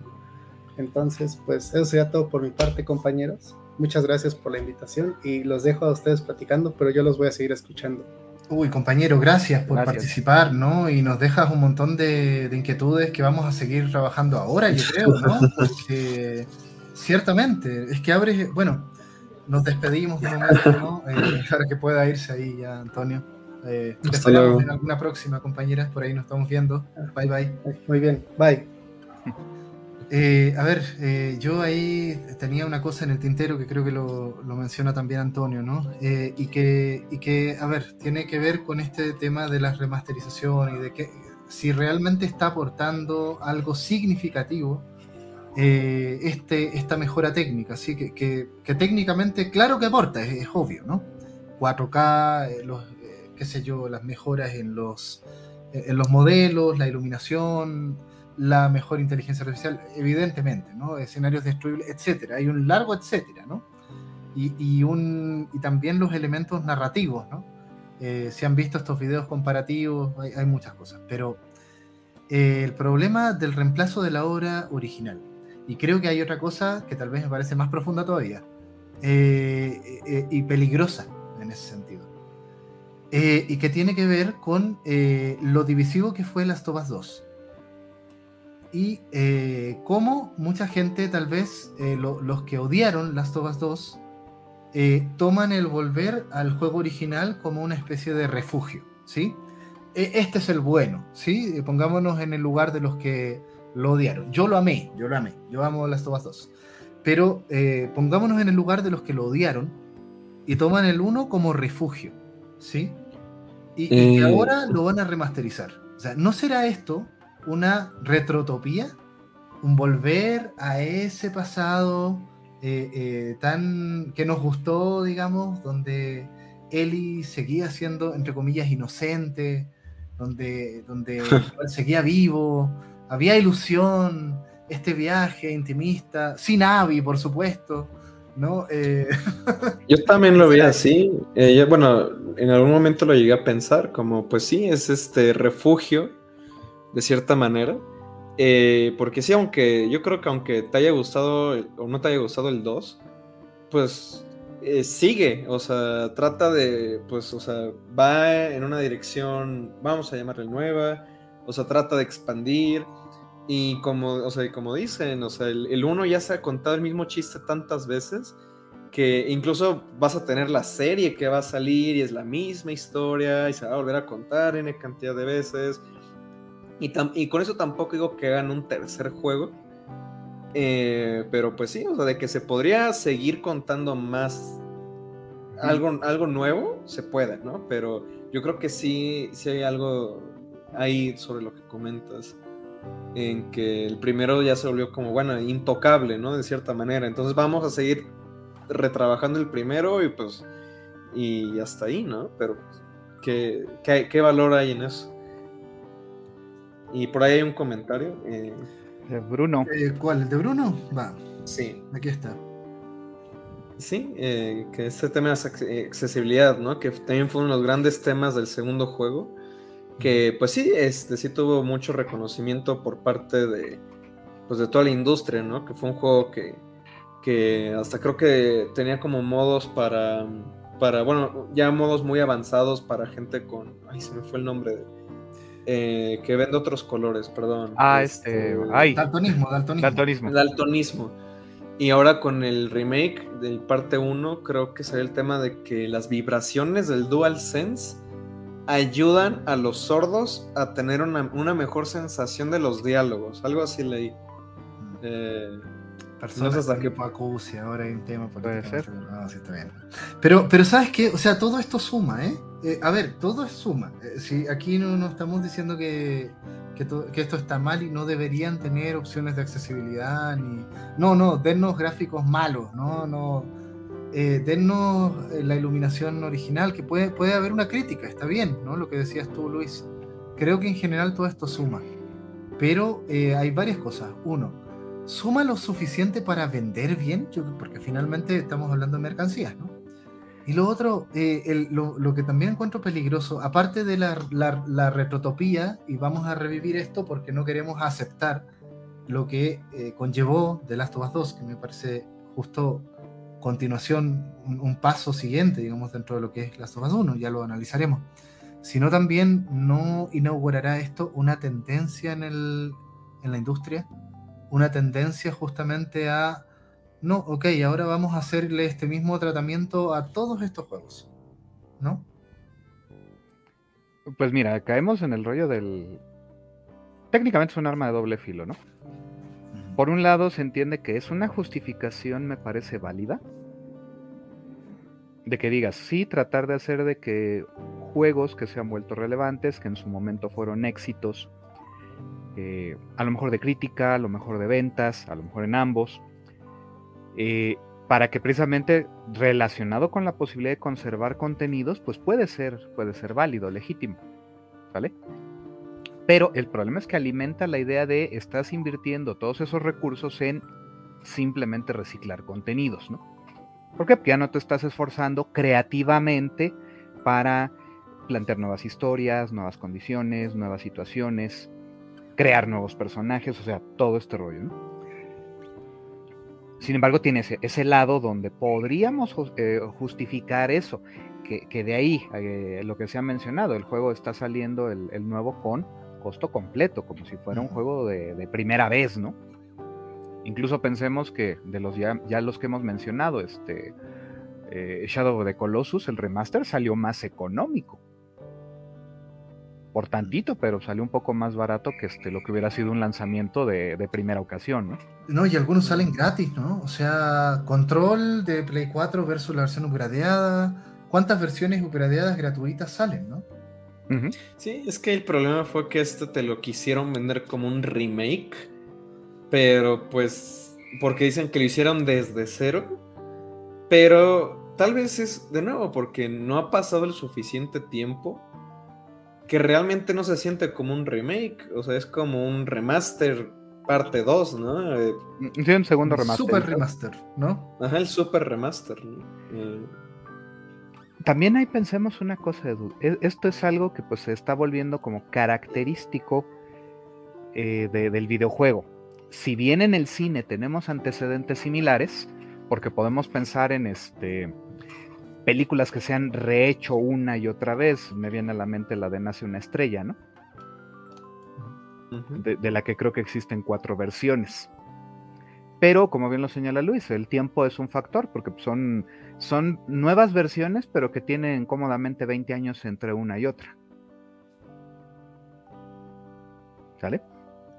Y de ahí ponle que contextualiza ciertas características de la historia, que da pie a nuevas interpretaciones de lo mismo. Bueno, o sea, nuevas interpretaciones, porque pues la historia se adecua a una nueva generación prácticamente, ¿no? Y, y en cambio ahorita en el videojuego está ocurriendo este fenómeno que, de nuevo, eh, y tenía que ser hasta cierto punto, ¿no? Un juego, un juego que se volvió tan relevante como The Last of Us, evidentemente da pie a que sea también de los primeros que empiezan a recibir este tipo de tratamientos con eh, versiones nuevas eh, dentro de un intervalo de tiempo muy corto. Entonces, piénsenlo así, ¿cuántas veces hemos visto? Vamos, Shadow the Colossus tiene más tiempo, tiene cómodamente 10 años más y tiene el mismo número de, de reconstrucciones, ¿no? Y este en la mitad del tiempo tiene la- ya, ya tiene dos reconstrucciones. O, Llámense por ejemplo, Ajá. O bueno, eh, perdón, perdón. Llámense remakes o remasters. Al final, en 10 años, en 9 años, tenemos dos reconstrucciones. Y eso pues también es una tendencia, lamentablemente, y, y, porque va de la mano de un título que en este caso pues se hizo tan relevante. Bueno, a ver, y creo que hay que dejar de lado en este análisis los ports, los ports comunes y corrientes, ¿no? Como los de lo que mencionamos de Resident Evil 4, Okami, que viene saliendo casi que en todas las plataformas. Eh, pero bueno, está Okami y Okami HD, eso hay que reconocerlo. Eh, y que vienen con otras cosas, ¿no? Porque el panel táctil de la Play 4 y la Play 5 creo que eh, da otra, otro gameformance ahí, ¿no? Versus el pincel de Okami de, la Nintendo Wii, ¿no? Y, que, y, que, claro, o sea, a ver, eh, interesante a ver cómo jugamos Okami en Nintendo Wii versus en PlayStation 4, ¿no? Eh, y aquí están los ápticos, está todo esto que, que, eh, yo insisto con que suma. Pero, pero ¿qué tan bien le va a ir a este juego? Sí, a mí me queda la duda. porque si tú eres fan, viejo, histórico, como nosotros, ¿no? No nos lo vamos a comprar. No sé si, te lo va, si se lo van a comprar. Mira, creo que vamos a ver rápido los efectos. Mm. Pienso que en este vamos a ver rápidamente este cómo le va a ir. Sí. ¿Por qué? Porque como bien lo señalas, como que tenemos un público, ojo, polarizado sobre la compra de esta nueva versión. Por ahí Yo entiendo. los perritos. Sí, mientras, no sean los de los lobos. Ahí está, ya, ya, ya, gracias. Creo que, creo que fue con Luis el, la, cuestión. Ok, sí, les decía, entonces creo que ahí va a estar muy polarizado porque es gente que dice, bueno, pues como bien lo decía Toño, ya lo he jugado N veces. Y por lo tanto dices, el que lo esté jugando con gráficos mejores, con ambientes que se ven más naturales, aunque como bien dice Luis, quizá influyen en en, el reto, en el ambiente que, te, generaba el original o el primer remaster, eh, pues también te dicen, oye, pues ya he probado este, este lado, lo he probado muchas veces, ¿no? Y aunque me digan que usan una leche de otra, de otra calidad, pues, pues, probablemente no me, va, no me va a revolucionar el sabor, ¿no? Y haciendo, bueno, justo como te contaba la vez anterior, estoy jugando Demon Souls, ¿no? Eh, y, creo que es un caso similar en términos de lo que, del tratamiento que se le hizo.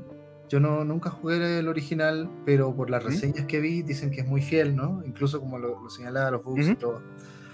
Eh, pero, pero creo que el efecto es muy distinto, ¿no? Porque Demon Souls ya tiene mucho tiempo, es un juego legendario porque es el que inauguró todo este sistema eh, de juego. Eh, y creo que como fue juego de lanzamiento de la consola, y recibió muy buena crítica respecto a los hápticos, el sonido 3D, em, eh, y, me impresiona mucho a mí en lo personal lo visual de este juego en particular. Eh, yo no sé, no estoy del todo seguro si tiene ray tracing o no, pero mm, los reflejos de las luces en las superficies del particular tipo de armadura que llevas puesta me, me, flipó, como dicen los españoles, ¿no? O sea, oye, mira esta luz que se refleja aquí, no, esta cosa técnica, eh, y, yo no, o sea, estoy seguro de que, esto es una, es por decirlo así, una mm, inauguración de una nueva tecnología, ¿verdad? Que es todo lo que tiene la, la Play 5. Por lo tanto, creo que Demon Souls en este caso sí tiene un montón de mérito. Eh, yo que no soy fan de todo esto, me, impresionó lo técnico y también, por supuesto, el hecho de que sea fiel. Eh, eh, entonces, bien por ahí, yo creo que ese sí funcionó. Pero, vamos a ver en qué, eh, gracias a qué funciona. De entrada, pues pensemos que pasaron 11 años entre el juego original y su primera revisión o remasterización, ¿no? Segunda, sí, en este caso. Ajá, y, y el detalle es de que era algo deseado por la fanaticada. Era así de si ya hicieron el Dark Souls 1, si sacaron este Scholar of the First Scene, si sacaron The Fire Fates. En todos ellos pues se ha dado este fenómeno, ¿no? De que juegos, en este caso, básicamente los de la saga Souls directa, eh, pues tienen, reciben este tratamiento. En algunos sí salieron medio rápido, Scholar salió como a los dos años, creo, ¿no? Creo. Fue 2011, 2014. Sí, creo que sí, más o menos. Ahí ustedes me dirán. no, me acuerdo bien, pero, va por ahí. Pero piensa de que sí, con Demon Souls estuvo como, ¿y para cuándo el remake o el remaster de, de Demon Souls, no? Pasó toda, pasó el resto de toda la generación de Play 4 y dijeron no, y de pronto sale el anuncio y todo, ay, sí, nos hicieron caso, ¿no? Y toda esta cuestión. Y en cambio acá, en muchos sentidos, no se siente que sea algo que la gente hubiera estado pidiendo.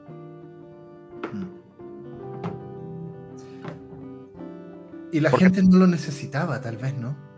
Atesoraban la versión que ya estaba, ¿no? Ya está. Ajá, y, que de alguna manera pues tuvieras la de Play 4, la de Play 3 hasta cierto punto, pues eso era lo de menos, ¿no? Al final que es... Los habías disfrutado en ese sentido, ¿no? las dos versiones. Porque, o quizá jugaste una o las dos, pero, pero al final de cuentas dices, pues sí, es que me, eché en su tiempo, en ese, en ese par de años, 2013 al 14, lo, lo juegas en su tiempo, digámoslo en ese sentido.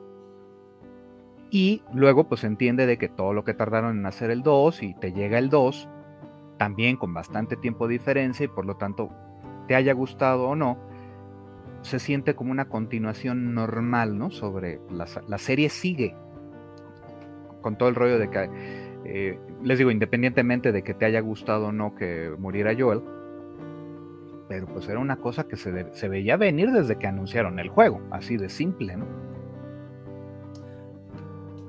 Bueno, engañaron bastante con los trailers ahí, ¿no? Pero, las filtraciones también, ¿no? No, pero piénsalo así, o sea, dices te engañan, pero, o, sea, el problema no es de que, también la queja es de que ocurre en las primeras horas del juego, ¿no? Mm. Y, cuando en efecto de todos modos habría sucedido, aunque a lo mejor hacia el final.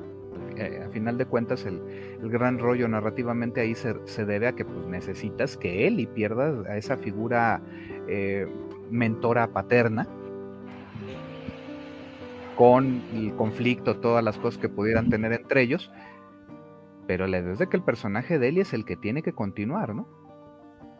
Y pues de eso se trata, de buscar el, como el perdón, o sea, buscar esta, pues bueno, eso ya meritaría otra plática. Pero va por ahí, o sea, el juego ya te, te plantea su arco, sigue la historia sobre Ellie, como en su momento realmente fue más sobre Joel, pero ahora viene en el 2 este paso de estafeta y, mm. y de, ahí, de ahí se sigue, ¿no? Y evidentemente deja, deja la puerta abierta para que exista un 3. Sí. ¿Será necesario o no será necesario? Ya es otra cosa, pero la serie es, ha seguido. El, asunto es de que te ha dejado con la idea de esta historia continua y de pronto este pasito hacia atrás de efectivamente ese refugio, ¿no? Porque la intención es muy probablemente estimular esto para que el 3, eh, bajo esa lógica, incluso podría ser una especie de entrecuela. Bueno, yo sí le llamo a los episodios eh, punto 5, ¿no? Por llamarlo de alguna manera. Eh, a ver, eh, yo creo que a ver si dejamos ahí contenido para, para Last of Us 2. igual Da para mucho, pero. No, de hecho, de hecho todavía no hemos ni, ni siquiera nos hemos querido acercar a, las cosas de fondo del 2, ¿no? Sí. pero me queda un poco. Yo no sé si por ahí pudieron ver la reseña que hizo Plano de Juego, ¿no? Salió recién, justo. Bueno, igual, a ver, ya ha habido varios, de, varios videos de esos, ¿no? han salido sobre Last of Us 1 y 2 y bueno. Eh, y salió otro más, ¿no? Eh, y en este caso eh, se mete mucho en un tema narrativo general, ¿no? Hay uno que analiza a Joel, ¿sí? y resulta que hay una tesis ahí que me gustaría también discutir, una tesis narrativa de que em, ya en el primer juego, según Champ, y es una lectura que en realidad es fácil compartir, ¿no? si tú lo ves, ¿no? está esta idea un poco de que, eh, y, la verdad es que lo confirma mucho el segundo juego, ¿no? Eh, Joel es el villano, por decirlo así, eh, o Joel no es un héroe, Joel es un personaje muy gris. y donde tal vez el hecho de no poder sacrificar a Ellie para salvar a la humanidad confirma un poco que estamos hablando un poco de que estamos jugando con el villano del juego. ¿sí? Cosa extraña en general, porque estamos acostumbrados a jugar con el héroe y eso vuelve a The Last of Us algo muy interesante, ¿no? Un poco como lo que pasa con Speck of the Line. Eh, y, y, que finalmente esa cualidad de villanía, esa villanía, ¿sí? Es transmitida a Ellie, ¿no? Y, y Ellie es prisionera de esta situación al final del juego, ¿no? Con el final. Creo que ahí, Edu, eh, me parece que también ahí estaríamos como llevando un poco más lejos de la cuenta eh, e, esta tendencia a, poner en, roles de protagonista-antagonista nuestros personajes. Y yo te soy sincero, siento que en este caso eh, la obra gira más sobre la deshumanización porque piénsalo así, al final los métodos de las luciérnagas tampoco son exactamente este, de gente buena, ¿no? Están buscando una cura al precio que sea. ¿Sale? Además siguen sobreviviendo, porque acuérdate, pues todo el asunto del 2, eh, tenemos que ligarlo porque pues, nos da a entender la, magnitud de la organización de las luciérnagas, ¿no? Y que a su vez está confrontada y luego se vuelven los lobos y todo este rollo. Más bien, los lobos es otro grupo. Y todos en ese sentido están en la idea de queremos salvar al mundo, pero pues nada más a los que decidan este vivir bajo nuestras reglas. Ajá. Vivir en ese mundo y esa visión de la supervivencia en el mundo desde nuestros términos. Es que nosotros somos los buenos. Todos son los buenos bajo esa lógica, ¿no? Porque todos escudan en el tenemos que sobrevivir, tenemos que salir adelante. Unos lo hacen organizadamente con grupos básicamente paramilitares y otros lo hacen más o menos como yo y Lites, en el sentido de pues nosotros somos este, contrabandistas. Y son nuestras maneras de abordar esta, este, este mundo donde pues, ya todo se fue al carajo hay muchas maneras de sobrevivir, ¿no? Exacto. El 2 es un abanico de opciones civilizatorias post-apocalípticas. Y hasta digámoslo así, todavía Joel se siente en ese sentido más honesto. ¿Por qué? Porque eh, Marlene te sale con el rollo de, pues, es que las luciérnagas estamos buscando la salvación de, pero no, le, no les tiembla la mano para dispararle a la gente, ¿no? Acuérdate, toda la subtrama que ocurre con los chicos este, afros, se me fue ahorita el nombre de los chicos. Ah, este es eh, Sam y. Sam y. El otro. Y el, y Henry, Henry. Henry, Henry ellos, dos, piénsalo así. Son los que sobrevivieron de su grupo que andaban juntos tratando de sobrevivir. No, no, y si lees las notas, ¿cuánta historia hay? Sí. Exacto. Y, entonces, fíjense cómo la obra gira alrededor de la deshumanización, pero ya a una escala global. Y entonces creo que en realidad, más que eh, como lo, manejó Toño, que yo no había pensado en esa interpretación originalmente, de lo último de nosotros, yo lo había, siempre lo había pensado yo como el último de nosotros. Eh, eh, creo que es ambivalente el, título en inglés. Bueno, en inglés, sí. En inglés, claro. Digo, porque pues, piénsenlo así, de ahí surgieron dos interpretaciones. Pero esa segunda interpretación de lo último de nosotros eh, también apela un poco a que Joel, a pesar de todo eso, acuérdense que se está aferrando por amor. Salva la vida de Ellie por amor. Eh, sí, amor a Ellie. amor a la. Ajá, un amor egoísta. Claro. decir. Vamos a eso, pero, pero es amor. Aquí, no puedes decir de que este, hay amores buenos y malos, eso es amor. Y en ese mundo donde cualquiera está dispuesto de... Piénsenlo así, lo, vimos por ejemplo en la película de este Exterminio 24 este, días después, ¿no? Perdón, 29. 28. 28, perdón. A ver, cuéntenme, porque esa no la he visto, así que no sé. Bueno, las que conocimos como Exterminio. Estas películas de Danny Boyle, bueno, la primera de Danny Boyle. La otra es un director español, pero este, la segunda es la primera es Danny Boyle, donde hay de nuevo un apocalipsis zombie, pero ahora es por un virus del odio, de la ira, ah, los iracundos, ¿no? Y, ahí el asunto es de que eh, la chica esta, la, la, la, afro también, eh, va con un muchacho y cuando se encuentran con el protagonista se dan cuenta de que uno de ellos lo, mordieron y la muchacha no se tienta el corazón y mata al, que había sido su compañero de por el tiempo en el que tuvieron que estar juntos, lo mata sin dudar. Y entonces fíjate cómo ahí volvemos al punto, o sea, puedes estar teniendo vínculos con ciertas personas, pero también hay un nivel utilitario donde pues ni modo, te toca y te mueres. Sí, de hecho. bueno, dale, adelante. Sí, Luis. Bueno, es que, eh, bueno, primero que nada, ahí Antonio nos dejó un comentario. ah, ah ya. Que nos puso, ¿cómo no me queda esta cuestión de la. este, pero bueno, justamente el DLC de Left Behind creo que es donde mejor, bueno, donde al menos a mí se me queda muy grabado cómo tocan todo este tema, ¿no? O sea, de. Aparte lo vincula con el amor, ¿no? Sí. Que, pues sí, porque Ellie. Que se revela, ¿no? Que Ellie es este, lesbiana en ese DLC. ¿Sabes qué? O sea, eh. perdón, pero yo. Bueno, dale. Eh, la, identidad sexual aquí me parece mucho más fluida que lo que ha visto mucha gente, ¿no? Sobre todo ahí. ¿Es Ellie lesbiana? ¿O por la situación en realidad logró una conexión eh, de un escenario posapocalíptico y que permitió eso. Y, bueno.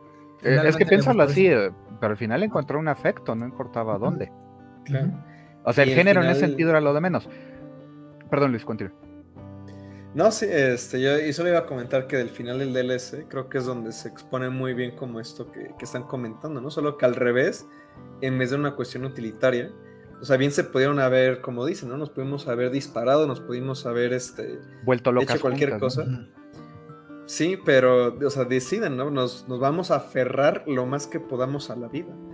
Y creo que, de hecho, ese DLC creo que a mí me, dio una lectura diferente del juego base en, De todas maneras. Es maravilloso como DLC. Yo también soy fan de, de Left Behind. Sí, es esta parte de... Contrasta con lo de Joela. Eh, y por eso a mí me queda la impresión un poco eh, con lo que tú estás diciendo del amor. Eh, yo no sé en ese sentido si, eh, a ver, si es amor, lo de Joel, porque en realidad yo, yo creo que estoy acordándome de, la cumbia, esto que tú sientes no es amor, lo que tú sientes se llama obsesión, ¿no? porque... Es que ahí está, es, es donde entramos en ese terreno, ¿dónde está la frontera? Sé que lo que voy a decir va a sonar un poco feo, pero pensemos cómo a veces, eh, en la perspectiva, por ejemplo, de algunas mujeres, eh, a veces pareciera que aceptan a un acosador como potencial pareja. Mm. ¿Por qué? Porque le dicen, es que necesito que estés ahí recordándome constantemente de que piensas en mí, de que... ¿Sí, me explico? Mm. Y, y, en ciertos niveles, ¿dónde está la frontera entre eh, hasta qué punto ese tipo de conducta que esperan de un pretendiente precisamente no cruza la línea entre el, con el acoso. Sí, sí me explico. La, es, la relación es tóxica. ¿Hasta qué punto también se vuelve tóxica? O sea, también dónde está la frontera con eso, ¿no? ¿Qué tan tóxica es la relación entre Joel y Ellie? Yo creo que se queda como también justo como es más del eh, pues sí, porque digo, como que todo el juego va de como primero que no, no logra como superar a su hija, ¿no? Pero rumbo al final no creo que lo haya superado, simplemente encontró un reemplazo. O sea, y dijo, no, pues de aquí soy y no lo voy a soltar. Eh, bueno, aquí no está Sí, y Toño precisamente lo pone, ¿no? Dice, eh, para mí no es amor, creo que el amor necesita de depender de la autonomía del otro y el final donde Joel decide sobre la vida de Ellie no es eso. Va por ahí, pero, pero pensemos de que este, y lo estoy tomando de lo que planteabas, Toño, sobre el asunto de lo último de nosotros. Y, en este caso es como ese, eh, eh, eh, el final es de que se está aferrando a, a, conservar la vida de alguien, porque de un modo sano o insano, él ha encontrado, como bien lo dice Luis, por lo menos un sustituto de ese amor perdido. Porque evidentemente el gran amor de Joel en ese sentido es su hija, Sara. Y Eli se, se, cansa de decirle, y, Joel al final, o sea, se lo acaba diciendo, pero, pero es, precisamente lo que dice Luis, o sea, me estoy resistiendo a, verte como una hija. Pero lo termina haciendo. Pero lo termina haciendo. Y, ojo, es capaz de hacer todo lo que hizo, de, aniquilar a los, este, a las, a las eh, luciérnagas del hospital, porque está dispuesto a llegar a lo último por esa, por ese ser humano que de pronto le ha hecho llegar a sentir otra vez algo. Está bien, está mal, totalmente este, de acuerdo en que podemos discutir esa parte, pero lo está motivando una emoción muy poderosa.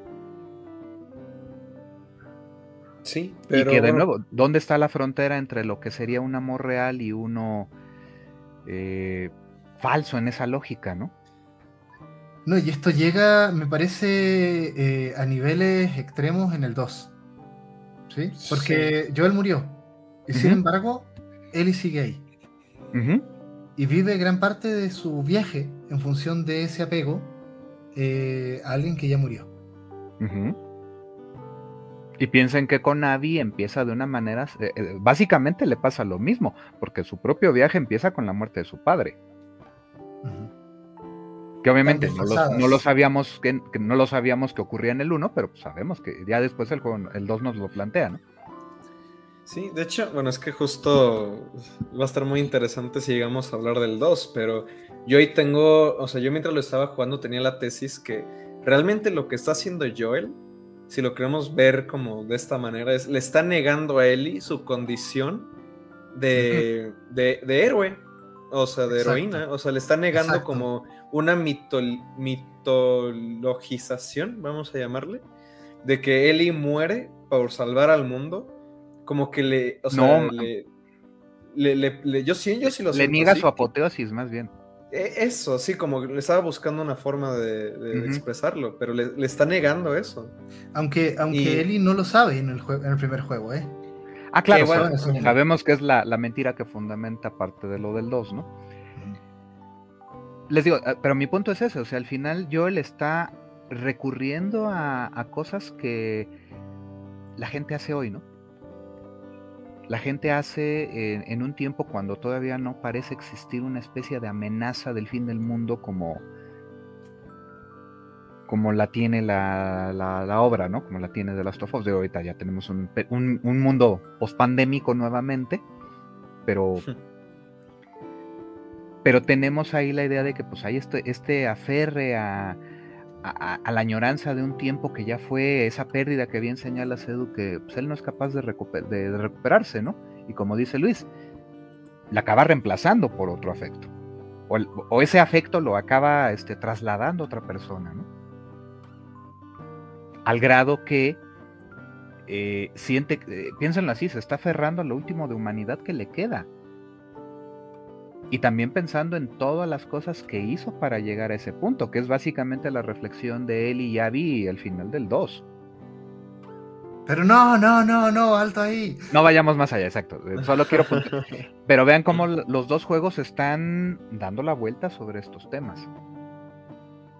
Ahora, por ejemplo, eh, a ver, yo creo que en el 1 mantengo un poco la, tesis, ¿no? De que, de que Joel en ese sentido tal vez involuntariamente, ¿no? Eh, no, hay, no, sé si hay dolo ahí, pero le traspasó un poco esta condición a Eli. No, no, podemos culpar tanto a Eli porque Eli es una niña, ¿no? Y, durante la primera parte del juego se nos presenta como esta niña infantil, eh, con poca experiencia para sobrevivir, ¿no? Va dando sus primeros pasos en, en hacerse una sobreviviente, ¿sí?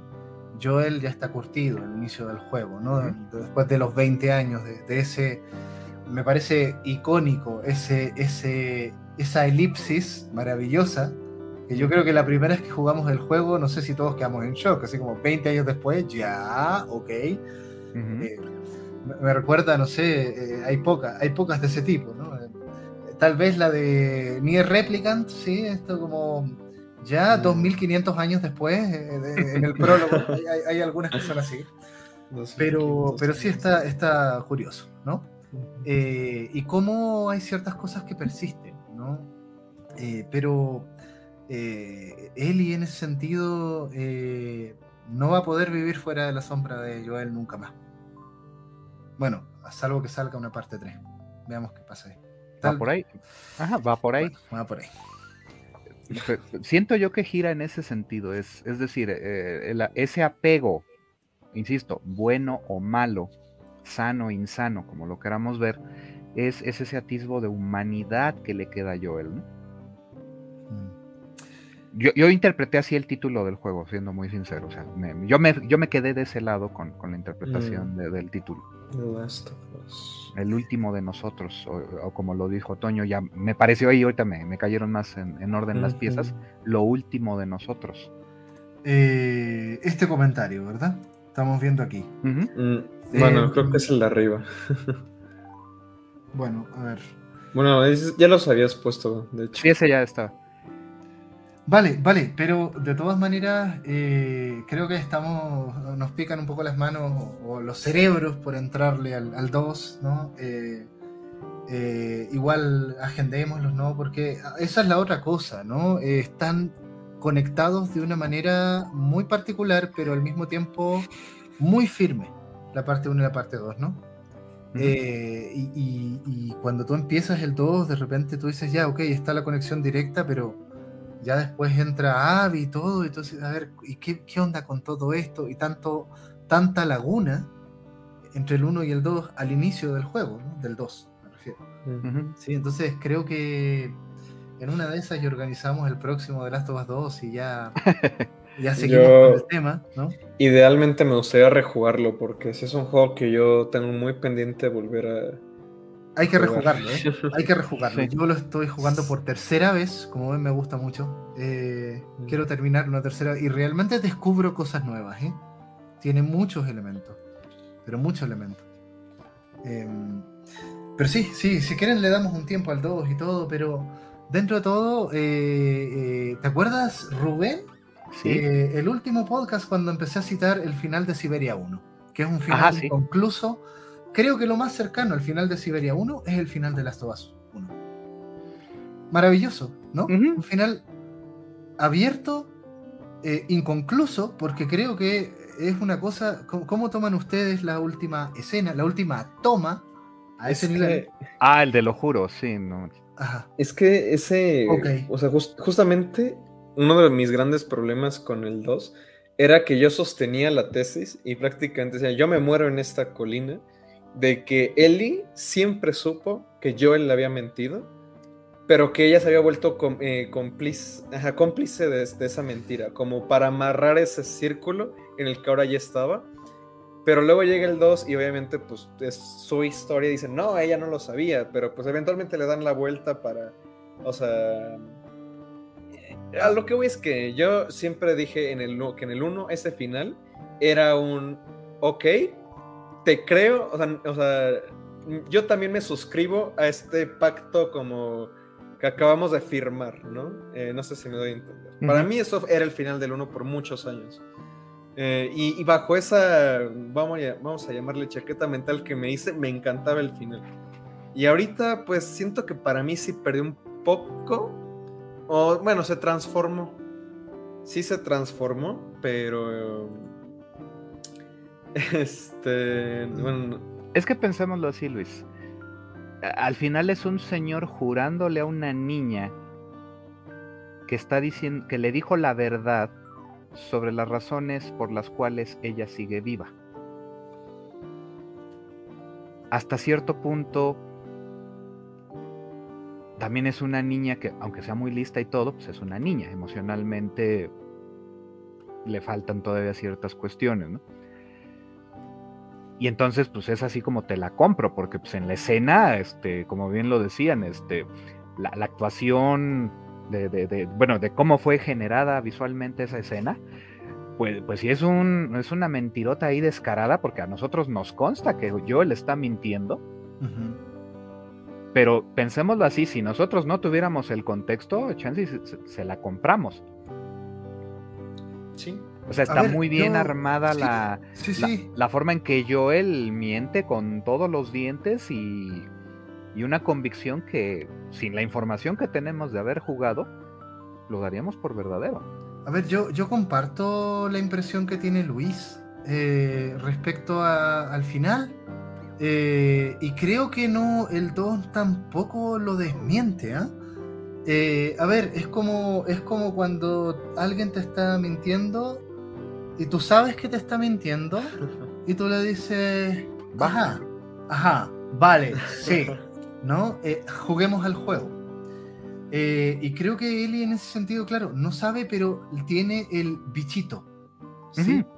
Tiene, intuye que aquí hay algo raro. Obvio, lo eso es lo que la llevó a preguntar en primer lugar.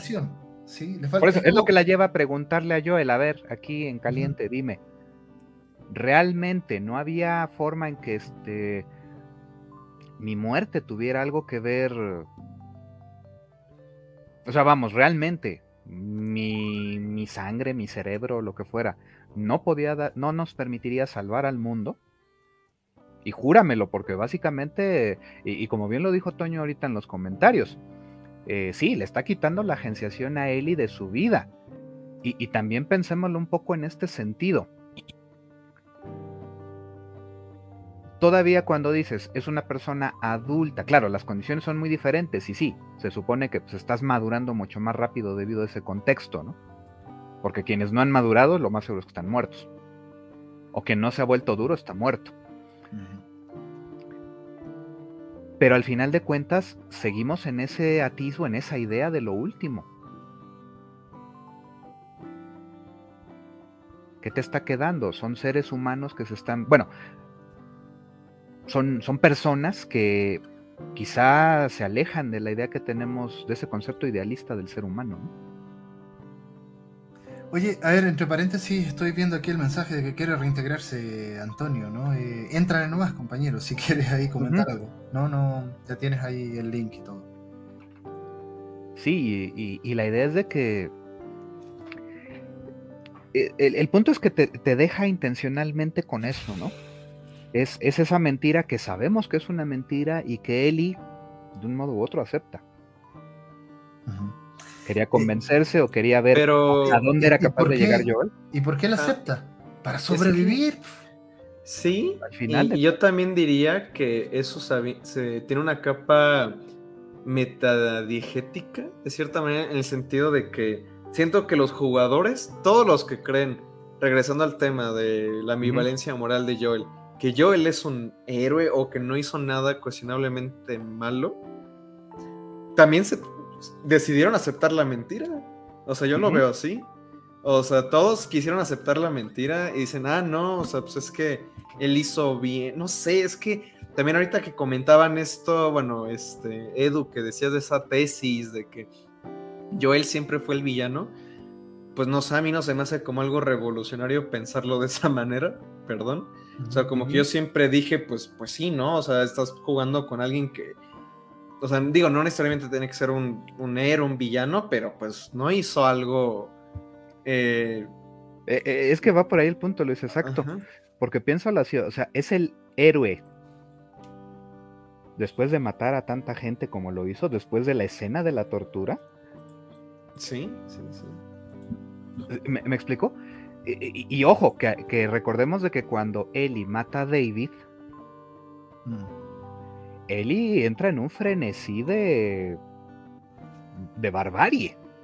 Claro.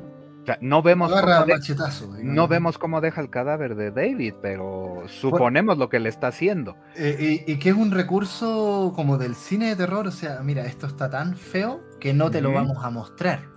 Ándale. Y, por un lado está bien, pero pensámoslo en ese sentido. Joel acaba de ver eh, cómo esta niña ha tenido que llegar hasta ese punto para, intentar este, salvarse, ¿no? Y, todo este rollo. Entonces, vean cómo la idea es de que el juego nos está llevando hasta lo más bajo de lo bajo de la humanidad. Oye, vale, aquí ya se reintegró Antonio. Te prendiste, Antonio, ¿ah? Te prendiste con la Es que son tantos temas de verdad. No voy a poder prender mi cámara, pero eh, no sé si se me permita regresar al tema del amor. No, no se te permite. Ah, bueno, entonces me retiro. Muchas gracias, Luis. No, adelante, pásale. A ver, es que, como lo mencioné en el chat, yo ya tengo un texto en el cual eh, indago sobre esta cuestión, ¿no? Sobre Oye, la déjanos, déjanos el link y lo, lo ponemos en, en, la descripción del, del podcast también, ah, como muy bien. material complementario, que es lo que hacemos, ¿no? Ah, muy bien, muy bien. Pero quisiera leer dos párrafos que escribí. Uh -huh. eh, precisamente son relativos a la escena final y a toda la noción de la construcción del momento. Eh, entonces procedo a citarme a mí mismo. Eli sabe, ella no es una damisela en, apuro, en apuros que quisiera o necesitara ser salvada. Ella es un personaje con significado, con personalidad, que encarnaba una esperanza y que estaba dispuesta a cualquier cosa para que esa esperanza se cumpliera, incluso morir. Joel, en su, obsesión y no amor, le arrebató eso. Se podría concluir precipitadamente que Joel actuó amorosamente si se juzga únicamente el haber librado a Ellie de la muerte, pero eso es metodológicamente sesgado. Nuevamente, una acción en la que el amante debió de tener en cuenta el sentir del amado no es amor. No es una decisión que sea tomada en un vacío contextual. Es una decisión que pasó por encima de Ellie y de sus deseos. Las acciones de Joel no son ni por asomo amorosas. Son actos que atentan contra Ellie y que la condenan a seguir cargando con traumas y muertes en su espalda, sea en este caso eh, Tess o Riley, ya que no le permitió intentar ser algo más para el mundo. Ahora la joven vivirá todos y cada uno de sus días sintiendo que aquello que le caracteriza es insignificante, que no importa qué haga, es trivial su existencia. Joel actuó con un egoísmo supremo. Sí, él es el verdugo más despreciable, porque condenó a la humanidad, y esto lo logró en tanto que tomó una decisión que no le correspondía, que prescindía de todo, en todo sentido de los deseos de la persona que supuestamente amaba. Es que, de verdad, para mí esta es esta es la quid de la cuestión. Creo que es una cuestión de autonomía. Y en el momento en el que transgredes la autonomía de alguien, ya no la amas, estás obsesionado. Por ejemplo, incluso cuando terminas una relación, es un acto de amor no buscar a esa persona, porque estás respetando lo que quiere. Tal vez no la amas en el sentido de besarla o abrazarla, pero sí en el sentido de respetarla. Y eso es muy, muy valioso. Y no creo que tengamos que perder eso de vista al final del día los videojuegos aprendemos de ellos. En Nguyen, en Agency as Art, habla de cómo a través de los videojuegos uno puede aprender comportamientos. Pues mm. sí, qué bueno, genial. Pero creo que si te, si abrazas esa tesis de que amar es transgredir la autonomía de la persona que amas, estás cruzando una línea que es difícil de justificar y por eso a mí no me gusta el fin. O sea, me gusta el final a nivel narrativo, pero no a nivel moral. Y ahí queda mucho esa duda que se va a desarrollar en el segundo juego, ¿no? Eh, y que se va a ir eh, y se va a elevar un poco y se va a llevar a sus últimas circunstancias finalmente, ¿no? Sí. Y es que la propia, bueno, la, la construcción teatral, digo, quizá aterrizándolo en algo más personal, o sea, la forma en la que está hecha el momento, con la música, que bueno, de la música creo que se comentó muy brevemente a Gustavo Santaolalla, pero el soundtrack de The Last of Us, pues a mí me encanta, o sea, lo tengo luego en repetición ahí, ahí en, en... Ahí también va a quedar como referencia, ¿eh? Siempre los dejo, los soundtracks los estoy dejando casi que por ley en, ah. en los podcasts, ¿no? Sí, pero bueno, o sea, la propia construcción, o sea, el momento, o sea, la, las líneas, las frases, la, la, actuación, la voz, todo, ¿no? Es esta parte de dime, ¿no? O sea, dímelo realmente y pum, se acaba, créditos, no sé, apoteósico, ¿no? Recuperando esa palabra. Este, pero sí. No, y digo, sí, los argumentos ahí de, Toño son bastante sólidos. No, no lo había visto en ese ángulo. Pero digo, eh, mi punto es de que para Joel sí, él, él cree que, está actuando por amor, ¿no? Ya, ya en esa lógica, evidentemente es el argumento que permite este, diferenciar desde dónde estamos posicionados, solo que Joel está ciego. Pero es que sabes lo que, lo que de alguna manera contextualiza también y lo hace más complejo, porque si estuviéramos en nuestra sociedad, no en una sociedad posapocalíptica, uno dice, ah, pero es que como, o sea, yo estaría como totalmente alineado en lo que dice Antonio, ¿sí? Eh, pero estamos en una sociedad posapocalíptica, ¿sí? Ese es el tema también. Entonces, uh -huh. y eso es lo que complejiza el hecho de que podamos empatizar también con Joel, oye, sí, si no, a ver, aquí Aquí hay que tener un sentido en la vida, y si tú no lo tienes, ¿no? Eh, y, además que te toque en términos históricos, ¿sí? Por muy tóxico que sea, o sea, todo lo que has hecho, como Joel, eh, para sobrevivir lo has hecho por amor, tienes que creerte tu propio discurso de amor, aunque sea a nuestros ojos, eh, ciudadanos preapocalípticos, un villano o un acto, digamos, de obsesión, ¿sí? Eh, y, algo alejado del amor, yo lo entiendo, pero, pero ¿qué tal si en realidad, no, a ver, ¿cómo funciona esto en el, en el posapocalipsis? ¿No? Y eso es lo que lo hace más complejo todavía, ¿no? Yo, yo creo, o sea, ahorita me, me, quedé pensando en que en esa parte de que Joel está sesgado, bueno, claramente, ¿no? Claramente está sesgado. ajá, sí, bueno, cegado. Esté bien o mal, está sesgado. Ajá, pero lo que pasa es, eh, Joel cree que está, o sea, se está redimiendo la muerte de, de Sara.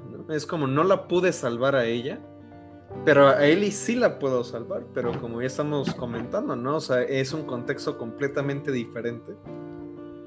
Pero él, eh, él no solamente es que está actuando por él mismo, o sea, sí, pero está actuando por ese fantasma que, que lo está persiguiendo. Está diciendo, ahora sí te voy a salvar, hija mía. Eh, eh, y, se consolida, y, se consolida, el vínculo paterno-filial de ley eh, ya forever. A, mí me gustaría comentar algo, trayendo a colación esta idea del el vínculo y concatenándolo con lo que hablaron ya del final. Yo creo que en el final, evidentemente en The Last of Us parte 2, ya sé, como, como ya lo señaló Luis, se constata que Ellie no sabía pero yo creo que aquí hay que entender que la noción de saber también implica una cuestión de certeza. Uno sabe las cosas cuando tiene certeza de ellas. Yo creo que el final tan prolongado, la manera en la cual se le tiembla la voz a Eli o sus ojos como se mueven, demuestran que mínimo sospecha algo. Creo que eso es evidente, ¿no? Y también la excusa es muy tonta, ¿sí? ¿Qué pasó? Ah, este, no había muchos más como tú y casualmente está en la parte de atrás de una camioneta con la bata de quirúrgica. Eli no es tonta, en serio. Eh, yo creo fielmente que si bien no tenía certeza de que había pasado algo malo, mínimo lo sospechaba. Y es, como cuando, la razón por la cual hay tanta fricción en parte 2. Como cuando eh, cometen una infidelidad y tú sabes, no, es que sí me están poniendo el cuerpo, pero no tengo cómo comprobarlo. Pero es, sé. es, una cuestión más de intuición casi. Ajá. Eh, ahora, creo que, eh, bueno, o sea, yo no creo que se consolide una relación filial o paterno-filial, ni siquiera con el final, porque precisamente apelo a la idea de la fricción de la segunda parte. Eh, al final las relaciones son de dos personas. No puedes decir, tengo una novia y esa persona no sabe, ¿no? Es como, no, o sea, ella tiene que reconocer. Como yo con Anya Taylor Joy. Ajá, es, exacto. Eh, eh, o sea, es, así no funciona, ¿no? Una relación eh, ocurre hasta que está el acuerdo y los acuerdos son conscientes y racionales. Mm. Entonces, parte de ese ejercicio de racionalización implica evaluar lo que sabes. Y si Eli sabe que no sabe algo, ahí hay una fricción que se está dando. Y nuevamente, creo que eso es patente en parte 2. Pues sí, de todas maneras, o sea, y, claramente al inicio, en la parte de la guitarra, ya vamos a pasar un poco al ya se ve esa fricción, ¿no? Parte, Vamos a hacer este podcast parte 2 para hablar de... Para hablar de... Oye, eh, amigos, son las 10 con 10, llevamos 2 horas con 10 minutos, 15 minutos ya, eh, y se me pasó el tiempo volando, perdí la noción. Ya, aún hay cosas que, quisiera hablar, pero bueno, ya. ¿Sabes qué? las escenas, por ejemplo, los momentos, que el verano, otoño, primavera... Eso, eso, eso... Lo que más quería rescatar es esa estructura de este, del año, o sea, por temporadas cómo va, porque eso es de lo que más me, mueve estructuralmente del juego. Eh, pero pues bueno, no sé si... Es que te, organiza la lectura, ¿no? De, la historia. Me, recuerda mucho precisamente a este Requiem por un sueño. También está narrado, bueno, está estructurado en términos de estaciones.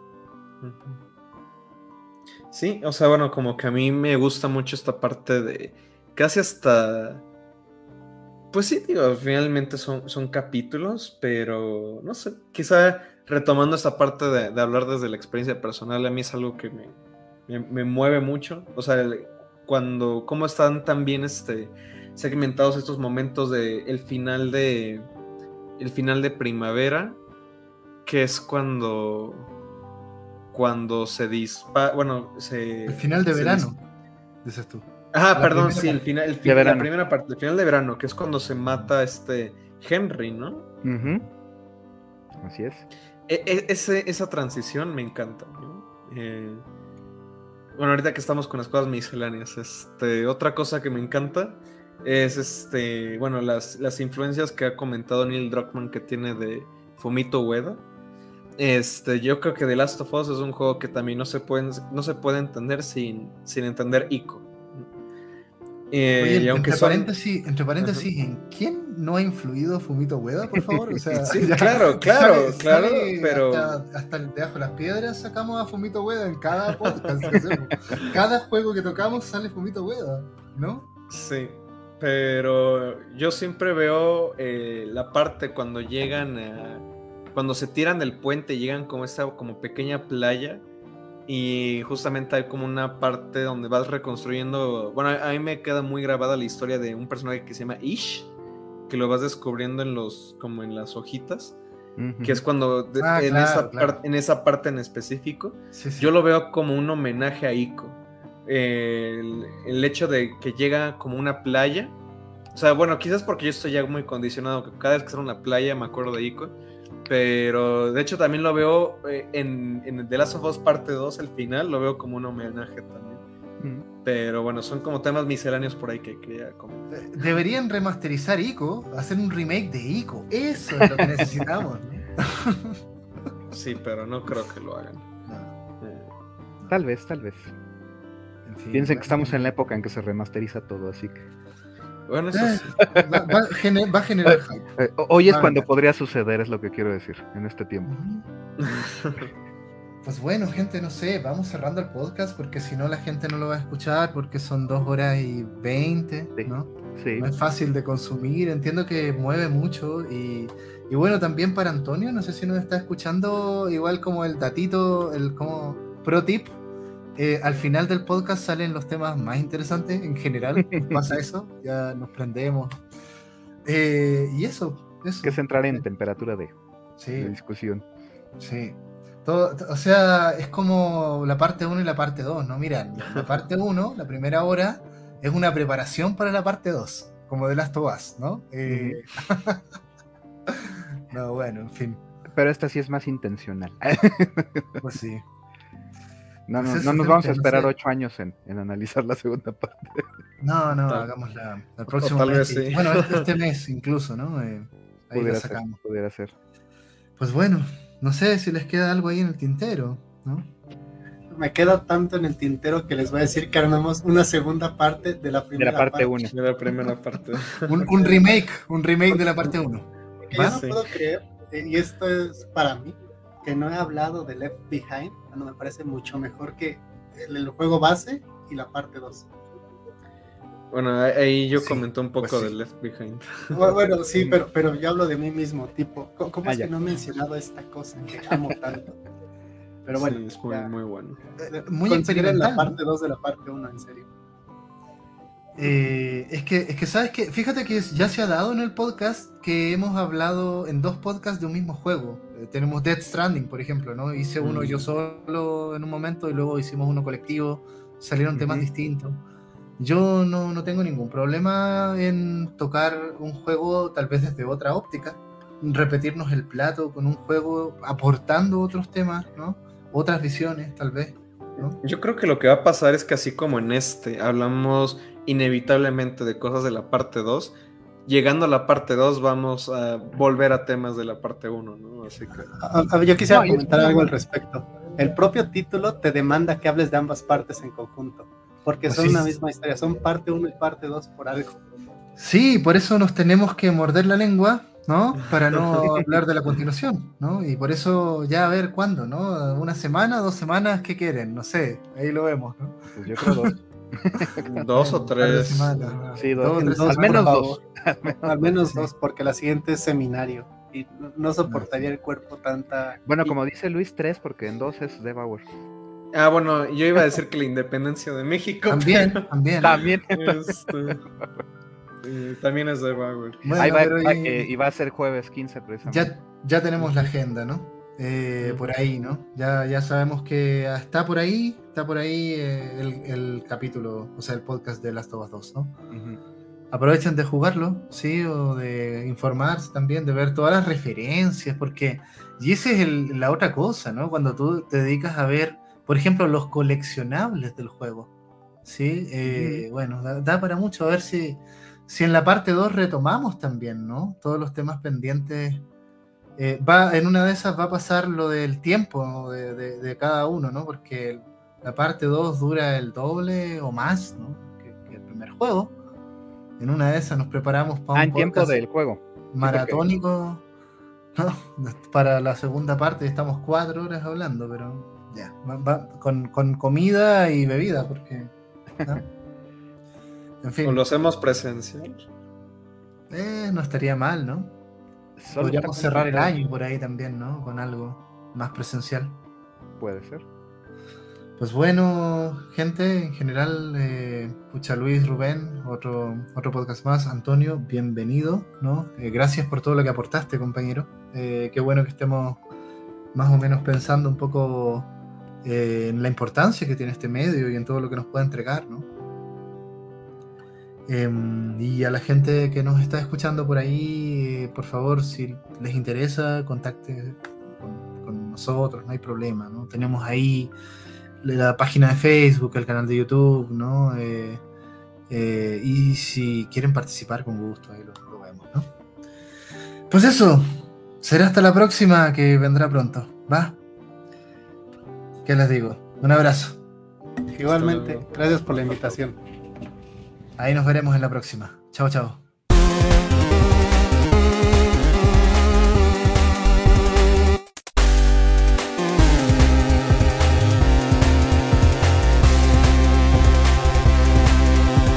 La división.